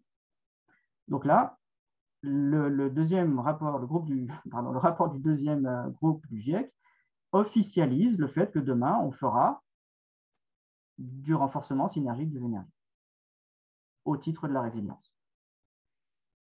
Donc, euh, suite à la, résilience, qui est un, point important au sein de l'adaptation radicale, euh, dans votre livre, on parle d'un, il y a quelque chose vraiment un point de divergence, peut-être, c'est la façon dont vous évoquez la peur d'avoir peur, qui pour vous fait partie des mouvements euh, collapsaux. ARF est très certainement du côté des, des collapsaux, et euh, on peut vous dire que la peur nous accompagne tout le temps, toujours. On s'efforce de trouver des outils pour vivre avec, pour la mettre dans sa poche, pour s'en écarter. C'est selon, chacun fait comme il peut. Mais en tout cas, la, peur, elle est bien là. Je vous cite, s'écarter de toute forme de peur en évoquant les collapsos. Alors, est-ce une forme de procès d'intention que de pointer cela du doigt ou euh, est-ce que c'est nous inviter à avoir envie d'agir et sortir de la, de la tétanie? Alors, c'est euh, un point relativement important, mais pas tant que ça. Euh, je ne désignais pas tous les mouvements collapsaux et en fait, dans l'ensemble de ce que j'écris sur, cette, sur cette peur dans, dans le livre, clairement, il y a une, une, philosophie qui s'est développée depuis 4-5 ans dans le milieu collapso, qui vraiment, euh, là pour le coup, euh, fait ce que je crains, c'est-à-dire euh, convertit la crainte de la peur en quête d'émotions de, positives, coûte que coûte. En fait, c'est à peu près l'inverse de ce que préconise, ou, en tout cas de ce que vivent la plupart des personnes qui suivent l'adaptation radicale. Donc, ce sont des mouvements qui n'ont qui, rien à voir, à mon sens. Euh, euh, j'ai participé, si vous voulez, euh, contre mon gré, dans l'histoire ancienne, maintenant c'est préhistorique, de la collapso à une forme de, scission, comment dire, conceptuelle ou en tout cas presque morale, je dirais. C'était à mon sens important qu'il y ait cette scission pour bien distinguer les projets. Et effectivement, il y a une partie de la collapso qui s'est dit qu'il fallait absolument travailler la question de la joie, du bonheur, de la positivité, alors même que le contexte était à la peur. Est-ce que ça n'est pas légitime? C'est légitime, je n'ai rien à redire. Je n'ai pas de problème avec le fait que quand on est dans une position de fragilité, on cherche à aller mieux. Ce n'est pas la question. En revanche, lorsqu'on combine de façon euh, répétée, euh, comme une prescription, que la collapso doit devenir heureuse, et que c'est martelé et qu'à ce titre-là, il y a euh, un récit organisateur qui se structure, qui se fonde, qui se, qui se raffine, qui se précise et qui se rend parfaitement compatible avec le marketing capitaliste du bonheur, c'est-à-dire cette promesse que si vous suivez telle ou telle prescription, ben, en fait, vos problèmes, vous allez pouvoir les mettre de côté, vous allez pouvoir avancer et allez, je le redis, vous allez pouvoir résilier parfaitement sur le plan personnel et, familial, etc., et, professionnel, et ça va bien aller. Ça, c'est une posture qui correspond exactement au développement personnel, euh, souvent New Age, euh, qui a euh, complètement infiltré une bonne partie de la collapso, dont je me suis séparé et que je tenais à dénoncer là parce que c'est vraiment empêcher les gens de s'approprier leurs émotions négatives en les substituant aussi rapidement que possible et aussi maladroitement que possible par de la positivité qui ne tient pas debout. Donc ça déjà, je pense que c'est parfaitement toxique pour les individus. Encore une fois, je ne dis pas qu'il ne faut pas chercher à aller mieux, mais ça n'a rien à voir potentiellement. Et par ailleurs, c'est dangereux pour les individus parce que ça les rend totalement captifs de la personne qui leur fait la promesse d'aller mieux. Mais alors que cette personne n'a pas les moyens nécessairement pour les faire vraiment aller mieux. Que pas, ça ne revient pas à une personne ou quelques-unes de dire ou, de, rendre les gens plus heureux. Ça n'est pas possible. Ça, c'est du développement personnel. C'est de la promesse qui ne peut pas être nécessairement tenue. Bon, D'une part, c'est dangereux pour les personnes, mais en plus, c'est extrêmement violent pour tous ceux qui vivent les effondrements, en fait. Comment vous pouvez vous situer, vous, en tant qu'occidental super riche qui euh, traverse la pandémie avec euh, un vaccin et quelques confinements, alors qu'à côté, pas, très loin, c'est des euh, dizaines, des centaines de milliers de morts dans des conditions affreuses et l'économie qui s'effondre autour? Comment vous dites que vous, ça va et que vous êtes heureux? Comment vous pouvez interagir et connecter, enfin, je veux dire, parler à ces personnes-là? Comment vous pouvez même dire ça alors qu'il y a des migrants qui se noient en Méditerranée en même temps je ne peux pas, moi, ce n'est pas possible. Donc, c'est ça que je dénonçais dans, ce livre-là. Très rapidement, on ne va pas faire long là-dessus. Je n'apprécie pas cette posture aller bien, et c'est indispensable, c'est complètement nécessaire. S'approprier sa peur pour pouvoir agir, c'est fondamental. Mais la promesse que cette peur peut être convertie en joie, non. Merci. Euh, les humains cherchent justement à se protéger de la vérité par le déni.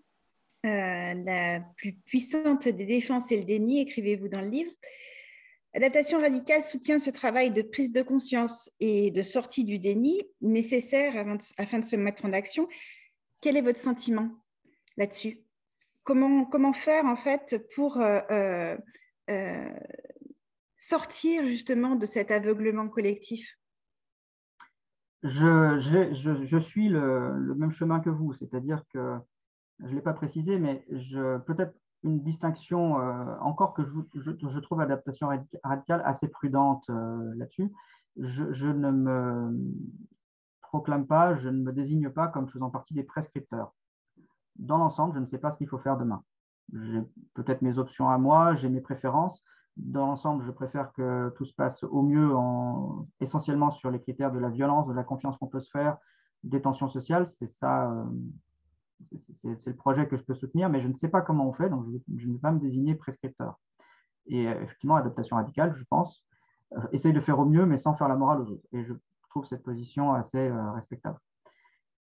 Et alors, la prise de conscience, je, milite pour, je, fais ça, c'est mon travail, je publie des livres pour essayer de faire comprendre ce qui se passe. Donc, je, suis d'accord conceptuellement avec la prise de conscience.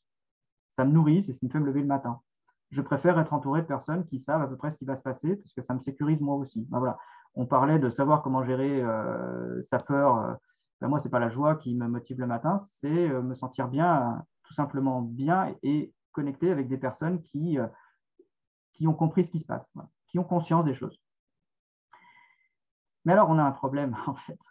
Est-ce qu'il faut poser la question C'est comme la transition énergétique. Il, il aurait fallu se demander d'abord si c'était possible avant de la mettre en œuvre. Il ne faut pas raisonner à rebours. Ben, c'est pareil pour, la prise de conscience. Il faut d'abord poser l'hypothèse, est-ce que ça peut marcher? Je ne sais pas. En tout cas, ça ne marche pas là. Jusqu'à aujourd'hui, ça ne marche pas. Et je vais illustrer juste avec un, un point. Euh, vous connaissez Thomas Pesquet, vous connaissez peut-être moins euh, sa femme qui s'appelle Anne Motet. Elle est polytechnicienne euh, agronome, ingénieure agronome, et elle, est spécialisée dans, l'élevage durable. Et elle travaille auprès de la FAO, qui est l'Organisation des Nations Unies pour l'alimentation et l'agriculture. Ça veut dire qu'elle travaille dans l'élevage durable, ça veut dire qu'elle a éminemment, puis elle est extrêmement compétente, elle a éminemment conscience des, perspectives. Elle sait très très bien ce qui va se passer, ce qui se passe déjà sur le plan climatique, donc sur le plan de l'agriculture, donc sur le plan de l'élevage. Et elle veut faire de l'élevage durable. Et euh, donc elle est parfaitement consciente. Elle travaille toujours à promouvoir l'élevage, manifestement. Et puis son mari, il est souvent dans l'espace. Et son mari, il, euh, il, exprime depuis la station, euh, il a vu la beauté de la Terre, mais aussi sa fragilité, vous voyez.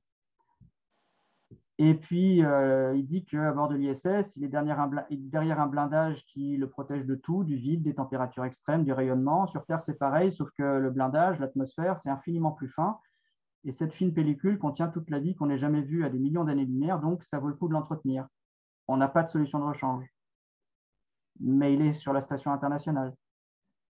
Il est parfaitement conscient mais il ne fait pas tout à fait ce qui serait recommandable si on veut réduire l'emprise euh, humaine sur, le milieu. Voilà.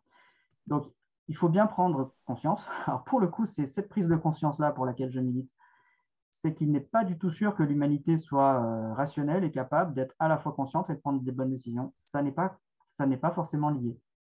Quelles pourraient être les seules vraies marges de manœuvre pour une société humaine pour agir efficacement euh, sur notre impact? Quelles sont les réductions de la richesse dont nous disposons euh, chaque jour?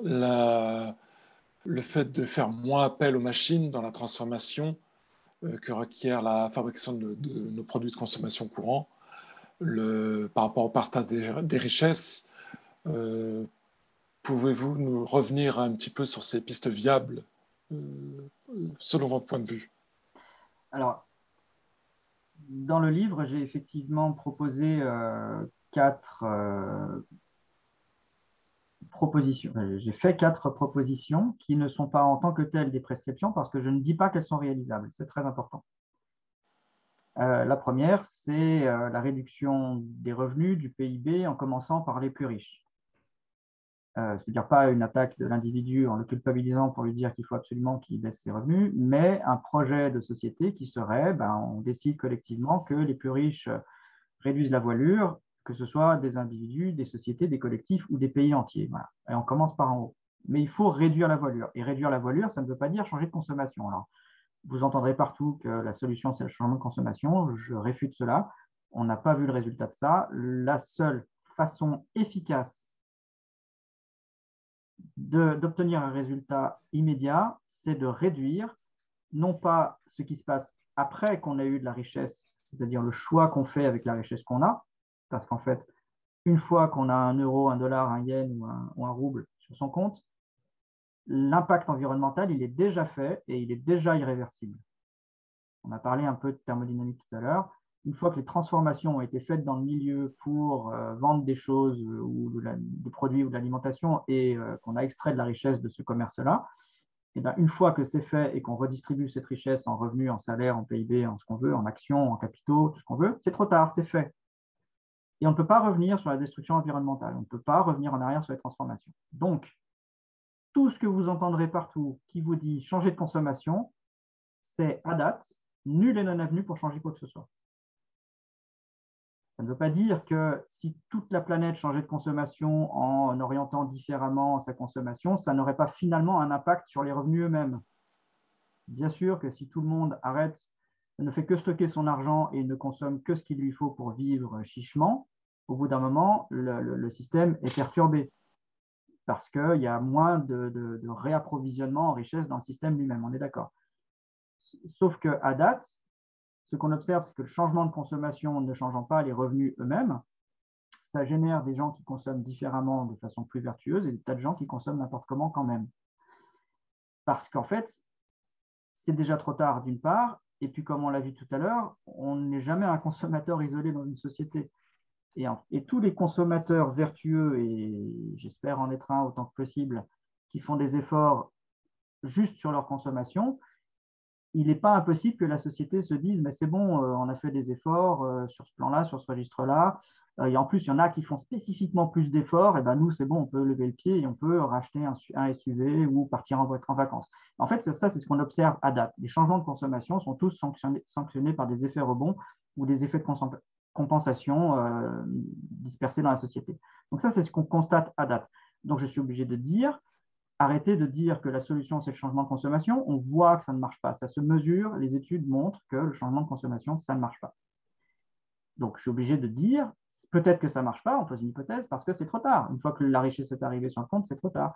Donc, si cette hypothèse est bonne, la seule réponse pour vraiment réduire les flux entrants sur les revenus, les, flux de richesse entrants, eh ben, c'est-à-dire les flux d'énergie qui permettent à ces richesses d'entrer sur les comptes, il faut juste demander moins tous ensemble, en commençant par les plus riches.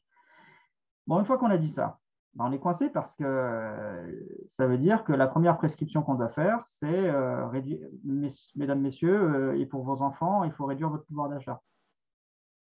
C'est censé être la première prescription de toute personne qui fait de l'écologie sur Terre. Toute personne qui fait de l'écologie sur Terre.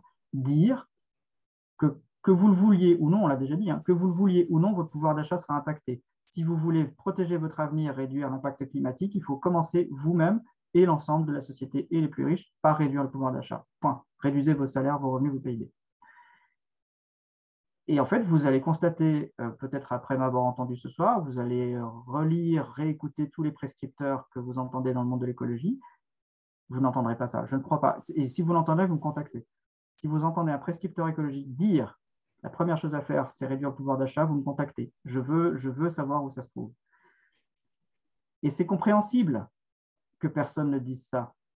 Pourquoi? Et les, enquêtes sont sorties récemment. Parce que largement devant tout autre critère pour la présidentielle cette année en France, l'inquiétude première, c'est le pouvoir d'achat. Si vous touchez à l'inquiétude fondamentale de la majorité de la population, ben, vous êtes sûr que votre discours ne sera pas entendu. Donc aujourd'hui, les écologistes, les prescripteurs en écologie, pour être entendus un tout petit peu, font du collapse washing, c'est-à-dire promettent de pouvoir résoudre un problème écologique, mais sans toucher à la cause, c'est-à-dire à la génération de richesse. Ben, c'est sûr que ça ne marchera pas. Les autres points sont assez euh, simples à comprendre. Euh, une fois qu'on a réduit ses revenus, globalement, bah, il va falloir continuer à produire un minimum de transformation dans le réel pour pouvoir continuer à manger, se déplacer, etc. Et nécessairement, ça se fera beaucoup moins avec des machines, mais beaucoup plus avec le corps physique. Donc, eh ben, c'est une prescription secondaire, une proposition secondaire en tout cas. Il faudra de toute façon euh, travailler plus avec son corps.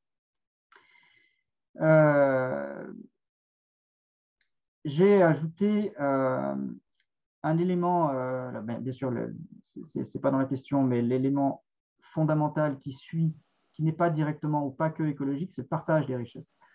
Et ça, c'est évidemment fondamental parce qu'on parle de, systèmes complexes à risque d'effondrement sociétaux, donc consécutifs à des crises sociales elles-mêmes. Et donc, la réduction du risque de crise sociale passe par la distribution la plus équitable possible de la richesse.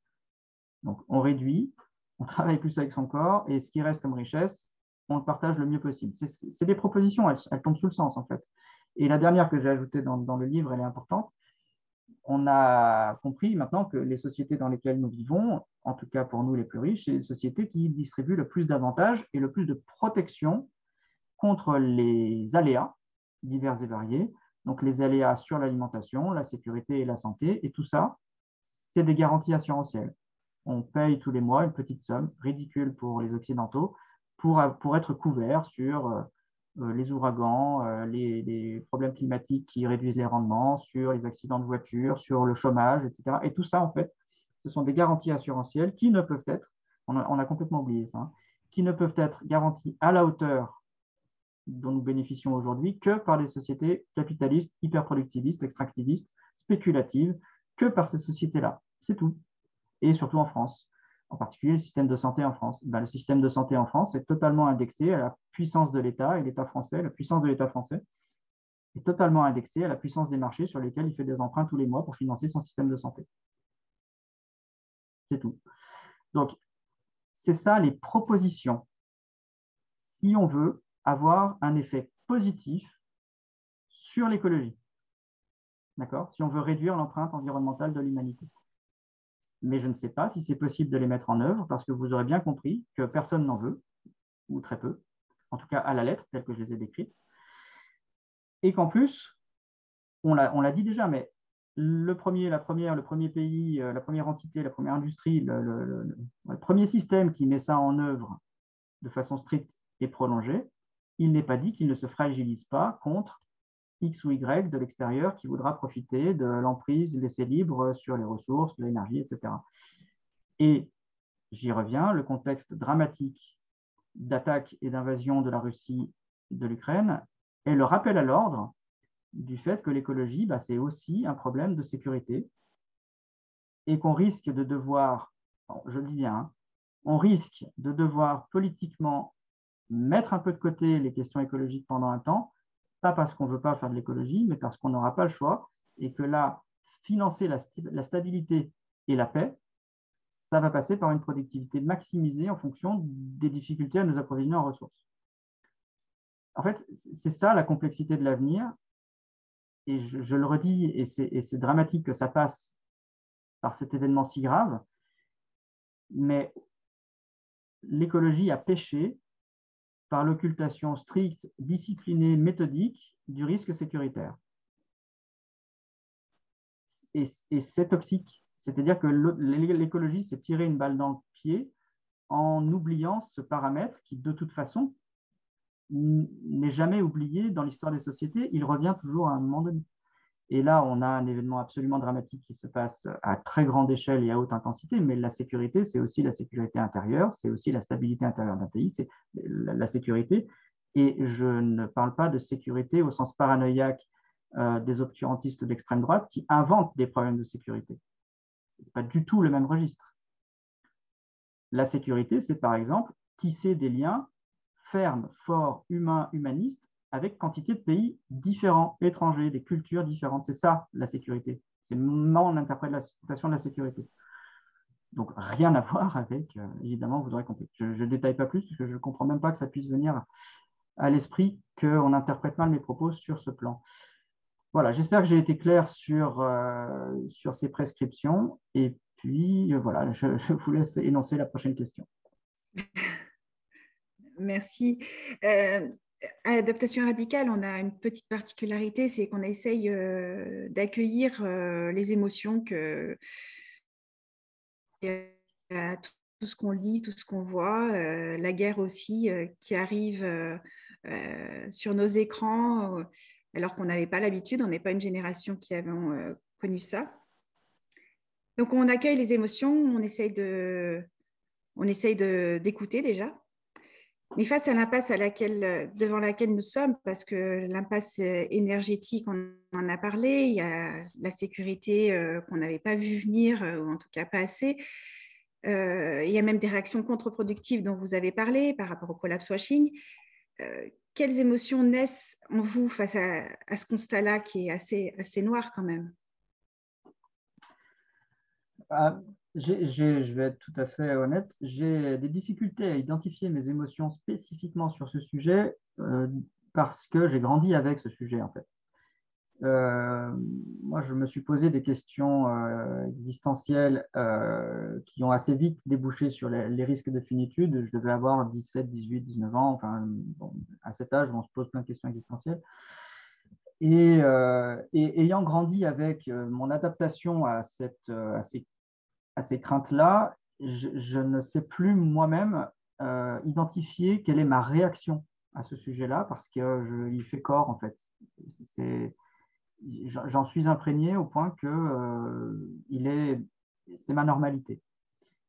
Donc, je peux avoir euh, l'effet de cette imprégnation et de cette appropriation du sujet qui est très ancienne, euh, a pour effet que je me sens libéré pour euh, avoir des, émotions ajustées aux événements. C'est-à-dire que ben, je, suis très mal quand euh, effectivement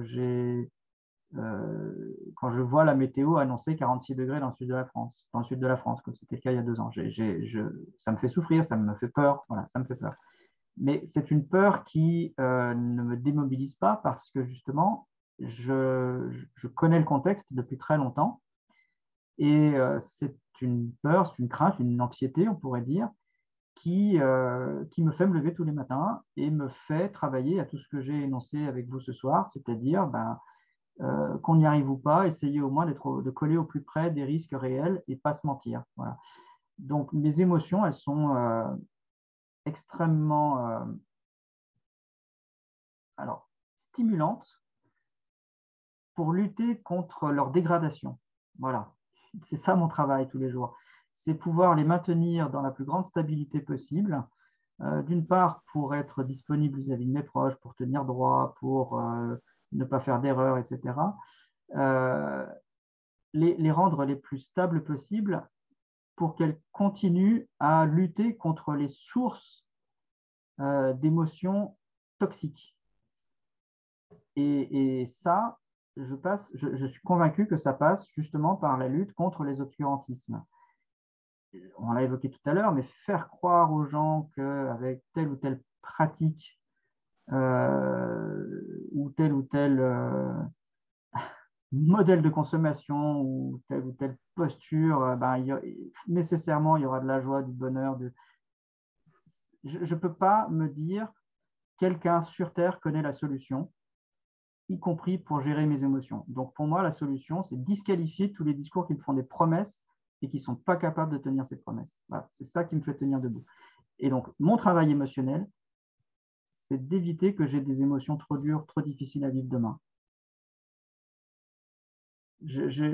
J'aurais du mal à développer plus, mais, euh, vraiment, je suis, euh, je suis surpris moi-même de n'avoir aucun patron et d'avoir la motivation euh, complète et totale pour aller bosser tous les jours sur mon bureau, euh, tout seul dans mon, dans mon bureau. Voilà. On a dans le, dans le chat pas mal, de, pas mal de questions qui ont été soulevées ou des interrogations ou des, même des réflexions. Est-ce que tu en as une à nous proposer? On est sélectionné de, par ordre chronologique une qui me tient en plus euh, vraiment à cœur et qui rejoint la restauration que pourrions-nous ramener pour nous aider à traverser cette période difficile Et c'est de demander à Vincent Mignereau qu'est-ce qu'il pense du mouvement low-tech et, même, pourquoi pas, le mettre à grande échelle. Alors, il se trouve que j'ai fait un entretien pour le Café Collapse, dont j'en profite pour recommander les vidéos. Voilà, je n'ai pas encore posté cet entretien, mais je, je devrais le faire euh, sous peu, je ne voulais pas, euh, tenir à être euh, respectueux des événements dramatiques qui se passent en Europe en, ne perturbant pas l'information essentielle du moment par des choses plus futiles. Donc, je communiquerai sur, euh, sur, cette, sur cet entretien. Et effectivement, une question proche m'a été posée. Et le low-tech, je ne sais pas. Pour tout dire, j'avais euh, un des premiers projets que j'ai lancé avec Adrastia en 2016 ou 2017, c'était, euh, je ne sais plus comment il s'intitulait, mais c'était effectivement une étude sur la faisabilité euh, du low-tech en substitution de, tous ces systèmes complexes, hyperconsommateurs d'énergie, etc. Et donc, donc c'est une question qui, m'interpelle. J'étais un ado qui rêvait de voitures à pédales, puis ensuite de voitures électriques et de déplacements doux petits véhicules bricolés chez soi, euh, bref. Et, donc le low-tech, c'est quelque chose qui m'a toujours interpellé. et je pense qu'il fera partie du monde de demain, assurément, mais pas en tant que substitut pur et parfait et, euh, modèle alternatif. Je n'y crois pas. Il faut bien comprendre qu'aujourd'hui, ce qui, euh, ce qui régule les flux d'énergie, de matière, de produits, d'informations et les flux émotionnels critiques, euh, ce sont les algorithmes euh, numériques, les intelligences artificielles, les réseaux sociaux et toutes les, toutes les connaissances dataisées que ces systèmes technologiques ont sur l'humain. Et ça durera plus qu'on pense, je crois. Euh, ça durera plus qu'on pense. Et aujourd'hui, il est possible, on verra dans quelques années, et en, quelle que soit l'issue du, conflit euh, qui se déroule aujourd'hui en Europe, on verra que ces conflits-là auront été régulés par un traitement de l'information qui est à peu près aux antipodes de la technologie, euh, des, bases technologiques, des low-tech. Alors évidemment, tout le monde sait que ça va euh, s'effondrer un jour, que ça ne tiendra pas. Mais en fait, je pense qu'au moment où les, euh, les, réseaux informatiques qui gèrent les flux s'effondreront, on aura déjà trouver des systèmes de substitution parce qu'on n'aura pas eu le choix. Je pense que c'est parmi les dernières choses qui, s'effondreront structurellement parce qu'on les maintiendra euh, jusqu'au dernier litre de pétrole parce qu'en fait, on est totalement, totalement, totalement dépendant de ces systèmes-là. Donc, on les tiendra et quand on aura compris qu'ils sont suffisamment fragiles ou trop fragiles, on aura mis en place des stratégies ou en tout cas, ou alors, c'est même pas la peine, on s'effondrera avec.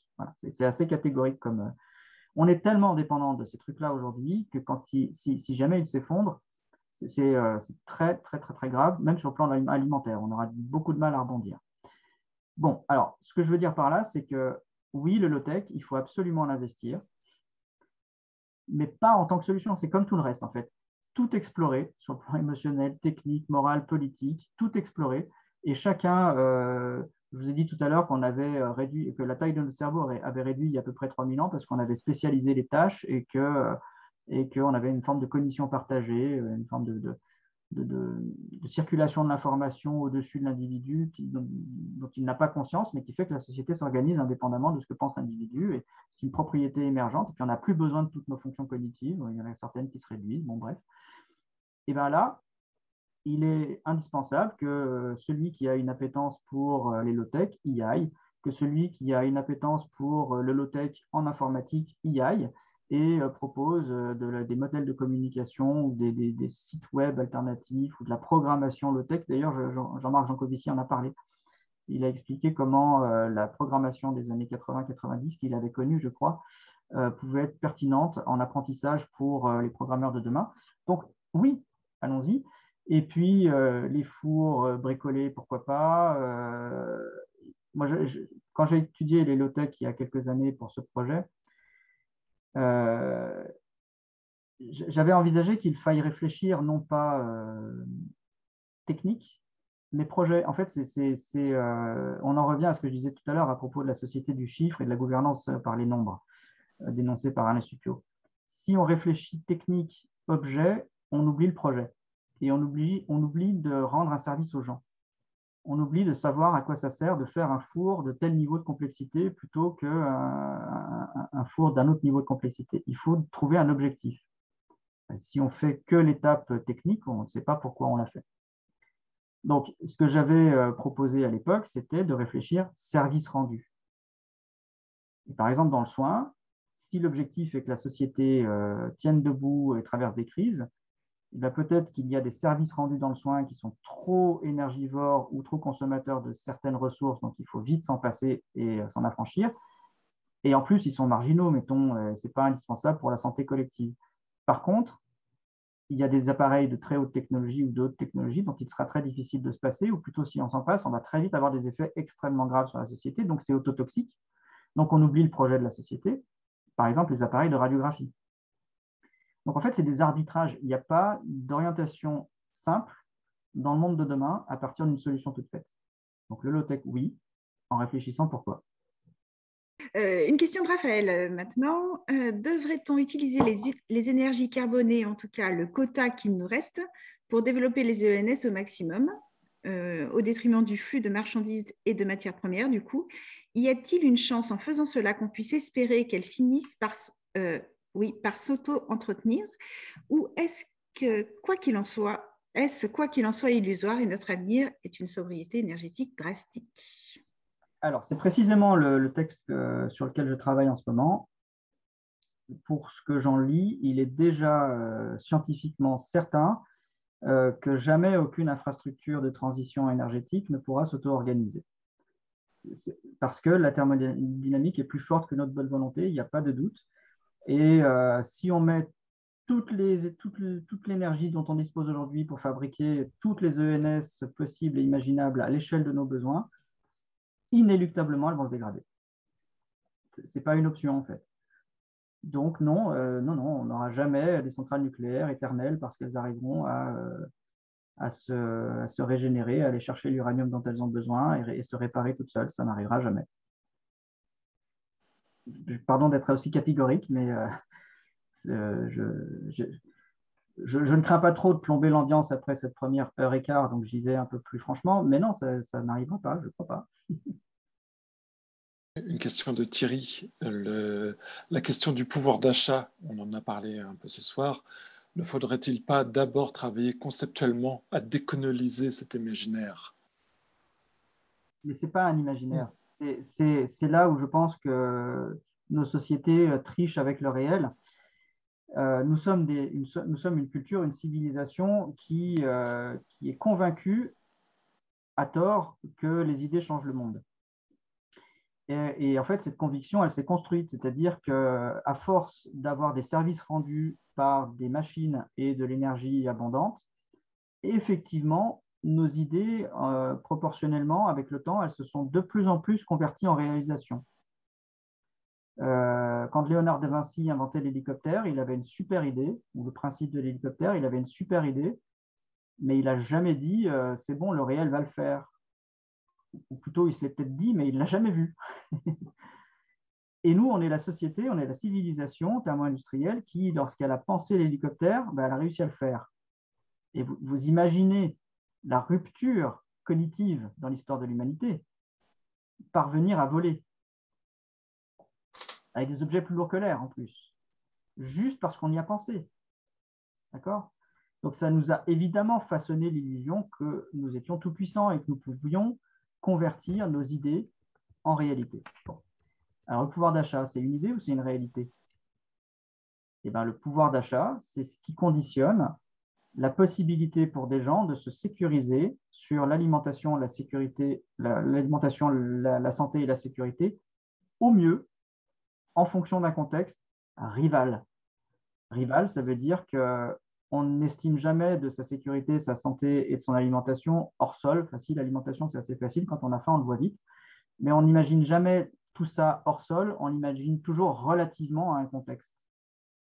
Et donc, effectivement, on pourrait se dire, bah, l'imaginaire des Européens est déconnecté de la réalité parce qu'effectivement, et c'est vrai, on peut très bien vivre euh, en mangeant moins, euh, en mangeant mieux et en mangeant en n'ayant euh, pas une armée faite de, bombes nucléaires et, une santé aussi à la fois développée et autotoxique qu'on connaît aujourd'hui. C'est vrai qu'on peut vivre dans des conditions de vie très différentes et vivre aussi bien. Dans l'idée, parce qu'on peut se dire que ça s'est déjà produit, donc ça peut se reproduire demain. Mais là, on se le dit indépendamment de tout facteur rival. Et le facteur rival, la rivalité, c'est-à-dire ce avec quoi on compare la satisfaction qu'on a aujourd'hui grâce à notre pouvoir d'achat, c'est par rapport aux Allemands, c'est par rapport aux Américains, c'est par rapport à d'autres pays dont on voit bien qu'ils n'ont pas un pouvoir d'achat aussi élevé que le nôtre, et puis on n'a pas envie d'être déclassé émotionnellement. On est une espèce qui, comme la plupart des autres, a une aversion à la perte. On n'aime pas euh, réduire euh, les avantages qu'on a. Et c'est très souvent relatif au contexte. Euh, Veblen, Girard, des, tas de chercheurs ont, réfléchi à ça. Donc, est-ce qu'on peut décoloniser par la pensée l'imaginaire du pouvoir d'achat? Ben, Il faut voir comment cet imaginaire-là est établi relativement au contexte. Et alors là, on en revient encore à ce qui se produit aujourd'hui en Europe.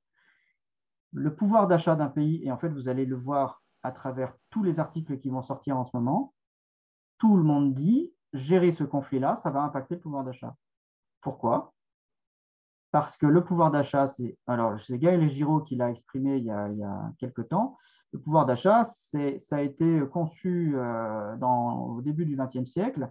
Pardon, pas le pouvoir d'achat. Le PIB, ça a été conçu, euh, conceptualisé au début du XXe siècle, en gros pour estimer de la capacité des autres pays à vous faire la guerre parce que c'était une bonne unité de mesure de la puissance industrielle, de la puissance économique d'un pays. Donc ça servait à ça, ça servait à estimer de la, puissance euh, ennemie potentielle des autres.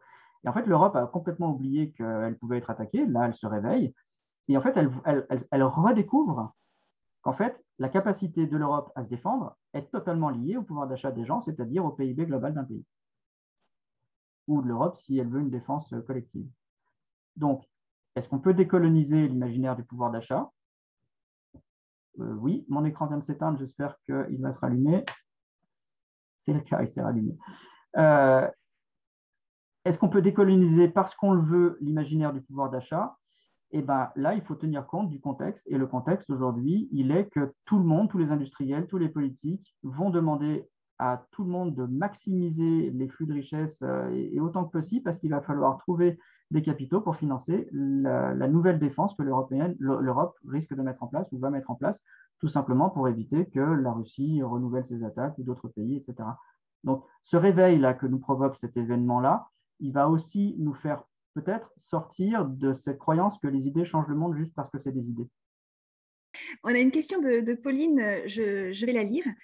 J'ai le sentiment dans mes expériences de sensibilisation que c'est seulement la sensibilisation à l'enchevêtrement complexe entre nos modes de vie et le vivant qui permet une sorte de réveil un peu rude et pas les données scientifiques détaillées car peu accessibles à la majorité des gens. Donc montrer les liens entre nos objets, nos aliments et les impacts globaux en, amont et en aval. Vous en pensez quoi? Oui, mais bien, sûr. Euh, ben, ça, rejoint, on peut, on peut enchaîner sur le pouvoir d'achat toute forme de reconnexion au sens naturel de la causalité des choses. Je vais être un peu technique. Nous ne sommes définis que par les liens que nous établissons avec notre milieu. N'est pas nous qui nous créons individuellement. notre esprit nous donne cette illusion-là, mais en fait, nous n'existons que parce que nous, nous établissons des interactions avec notre milieu uniquement parce que des flux d'énergie nous traversent, parce que nous mangeons, uniquement parce que nous sommes issus d'une histoire qui est issue du vivant, et le vivant est issu euh, du fait que le Soleil éclaire une planète qui était faite de, suffisamment de, matière pour s'organiser et créer le vivant. Où nous sommes issus de tout un tas de choses qui ne viennent pas de nous. Voilà. Et l'humain est cette espèce qui, a fortiori dans les sociétés naturalistes comme la nôtre, euh, a totalement l'illusion que euh, l'existence vient du sujet est vraiment authentiquement une illusion. Donc tout ce que vous pouvez mettre en place pour rétablir le sens de la causalité, c'est-à-dire que quand vous existez dans l'instant, vous n'êtes que le résultat de processus sur lesquels vous, avez des rétroactions, des feedbacks réguliers, mais dont vous n'êtes pas à l'origine. Vous ne vous êtes pas fait naître, je, vous le dis. Une fois que vous êtes né, vous avez pu interagir et établir des rétroactions avec votre milieu et votre environnement, mais vous ne vous êtes pas engendré. Et donc, si vous voulez vous reconnecter avec votre histoire, ben, c'est ça, rétablir le sens de la causalité, tout ce que vous êtes bien de l'extérieur. Vous pouvez agir et rétroagir dessus, mais c'est toujours l'extérieur qui va prendre la décision finale. En particulier pour les sociétés intermondistrielles, la décision finale, c'est plus d'énergie. Donc, c'est une contrainte extérieure. Hein. les idées n'y changeront rien. Et donc, oui, tout ce travail-là est éminemment salutaire pour se resituer en tant que sujet ou collectif dans une chaîne de causalité sur laquelle le sujet et le collectif n'a qu'une emprise euh, à itération tardive, trop tard, c'est-à-dire que tout ce qui est fait, tout ce qui est engendré sur le milieu est irréversible et on, ne peut pas revenir en arrière. Et bien ça, c'est un apprentissage fondamental. Faites cet apprentissage, reconnectez-vous à la nature et apprenez que quand vous y circulez ou quand vous y mangez un fruit, lorsque vous impactez le milieu naturel, il est définitivement impacté. Et la seule façon que le milieu naturel a de se régénérer, ça ne vient pas de lui, ce n'est pas la nature qui s'auto-engendre, c'est le fait que de l'énergie provienne du Soleil et continue à faire que la nature puisse réparer les dégradations qu'elle se fait et qui lui sont faites en permanence. Et là-dessus, vous n'avez aucune prise. Personne ne peut dire je vais augmenter le thermostat du soleil, il y aura plus de lumière, ça va faire plus de rendement. Donc, l'agriculture pour l'humanité, c'est toujours dégrader les capacités des sols à générer de l'agriculture. Et s'il n'y a plus de soleil, il n'y aura plus d'agriculture. S'il n'y a plus de potassium, s'il n'y a plus de phosphate, il n'y aura plus d'agriculture. C'est ça la reconnexion à la nature. Alors, alors c'est une question importante, mais attention aux résultats, parce que c'est un coût émotionnel et psychique très important la reconnexion à la nature qu'on a, entendue pendant des années, elle aussi fait partie de ces euh, injonctions toxiques, parce que la reconnexion à la nature, c'est réduire ses revenus. La reconnexion à la nature en réduisant ses revenus, en réduisant ses garanties assurantielles, c'est moins bien pouvoir se, protéger des pandémies, des épidémies, des virus, des cancers. C'est très naturel. Tout ça, c'est hyper naturel. Mais on s'en protège moins. Si on veut protéger ce qu'on appelle la nature, bah, il faut se réexposer à des choses qu'on n'apprécie pas terriblement. Je reprends une question du début de soirée, euh, je l'ai un petit peu réécrite. Euh, la guerre qui vient de se déclarer euh, à la frontière de l'Europe va-t-elle créer quelque part une prise de conscience de l'importance fondamentale des énergies fossiles nécessaires pour faire fonctionner nos sociétés actuellement? Et donc créer justement le sentiment d'un risque de manque. Oui, mais c'est trop tôt pour, pour le savoir. C'est possible, euh, mais il faudra une deuxième étape, et c'est celle, euh, celle qui concerne mon travail, c'est euh, accepter ce manque-là, et effectivement, ça pourrait être, la, prise de conscience pourrait être accélérée par, euh, par les événements critiques qui se déroulent sur le sol européen aujourd'hui. Mais la vraie prise de conscience, ce n'est pas seulement celle-ci, parce qu'à la, limite, le, passage du pic pétrolier, c'est relativement bien entendu, relativement bien euh, compris. Euh, par contre, souvent, cette acceptation passe par Ah, c'est bon, on va faire une transition énergétique.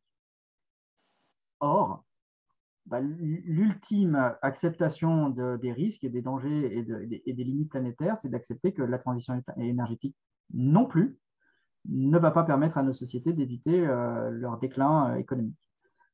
Alors, les événements critiques, on ne peut pas juger de leur capacité à, changer notre, euh, compréhension de, la thermodynamique et des limites énergétiques, mais effectivement, déjà, dans les quelques articles qui sortent, on peut lire que, bah, en fait, je, n'ai pas entendu Emmanuel Macron ce soir, mais ma compagne m'a transmis un texto pour me dire qu'Emmanuel Macron envisageait une résilience énergétique fondée sur le nucléaire et les éoliennes. Bon, ben voilà, c'est ça la réponse qu'on va avoir à la crise.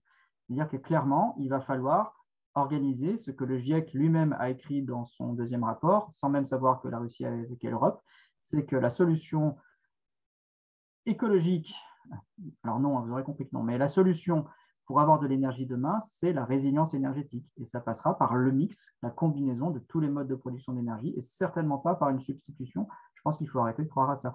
Il n'y aura pas de substitution et il n'y aura pas de stabilité de la production énergétique dans les décennies qui viennent. On va peut-être passer un plateau avec des aléas encore quelques années, mais ensuite, il n'y aura qu'un déclin inéluctable. Ce n'est pas moi qui le dis, c'est la physique. Euh, du coup, il y, a, quand même eu euh, deux interventions dans le chat euh, pour demander une explication sur ce que vous avez proposé par rapport aux assurances et aux garanties qu'elle proposait. comme quoi, ça, devrait être, une, selon vous, une piste pour diminuer notre impact écologique. Oui, alors je ne sais pas quel est le sens de la question précisément, mais je peux préciser, je peux ajouter que réduire les garanties assurantielles que nous avons, nous, dans les pays riches, comme euh, aujourd'hui en France principalement, essentiellement, mais dans, beaucoup d'autres pays occidentaux, euh, ça ne veut pas dire qu'il n'existe pas d'autres systèmes de protection sociale. J'en ai assez de répondre à des arguments de mauvaise foi, c'est assez fatigant. Euh, c'est justement pas ce qui se passe ce soir ici, c'est très agréable, mais en fait, quand j'ai exposé ces, idées euh, concernant les assurances, on m'a rétorqué que j'étais, euh, ou, sur la réduction du pouvoir d'achat, on m'a rétorqué que j'étais vendu au capital parce que finalement, euh, je servais le discours libéral d'exercice d'une pression sur les classes populaires, les classes pauvres, les classes démunies qui, veulent, qui, ont déjà, qui sont déjà aux franges de la société. Et, selon certains, je me faisais le messager du grand capital en, défendant les riches. Bon, une fois passé euh, la très mauvaise qualité de cette argumentation-là, on peut discuter et comprendre que oui, bah, nous faisons partie, nous Français, des 20% des humains les plus riches. Nous avons des protections, des garanties assurantielles qui sont incomparables avec celles de 80% des humains, mais incomparables, hein, d'accord? Et oui, les réduire, c'est si on veut réduire l'empreinte environnementale nécessaire, si on veut faire que les sociétés sont stables, pas forcément la même réponse. Je pense que c'est nécessaire aussi, mais pas forcément de la même façon.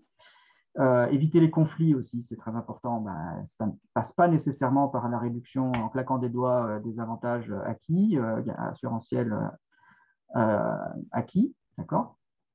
Ça ne veut pas dire pour autant que d'autres sociétés n'ont pas des systèmes de garantie et une solidarité et une horizontalité, et c'est peut-être même mieux moralement, et ça se discute, et ça c'est un échange, et c'est ça que je veux.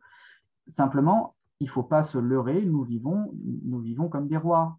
Voilà en, Europe, nous vivons comme des rois.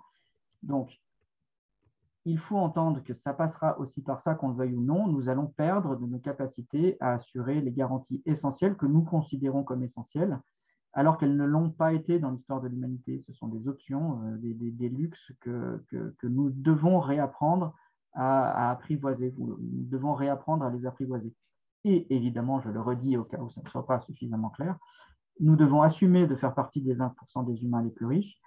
Et la meilleure stratégie possible, quelle qu'elle soit, sera de toute façon de commencer par les plus riches, si c'est possible. C'est la meilleure façon de lutter contre les injustices, les inégalités, etc. etc.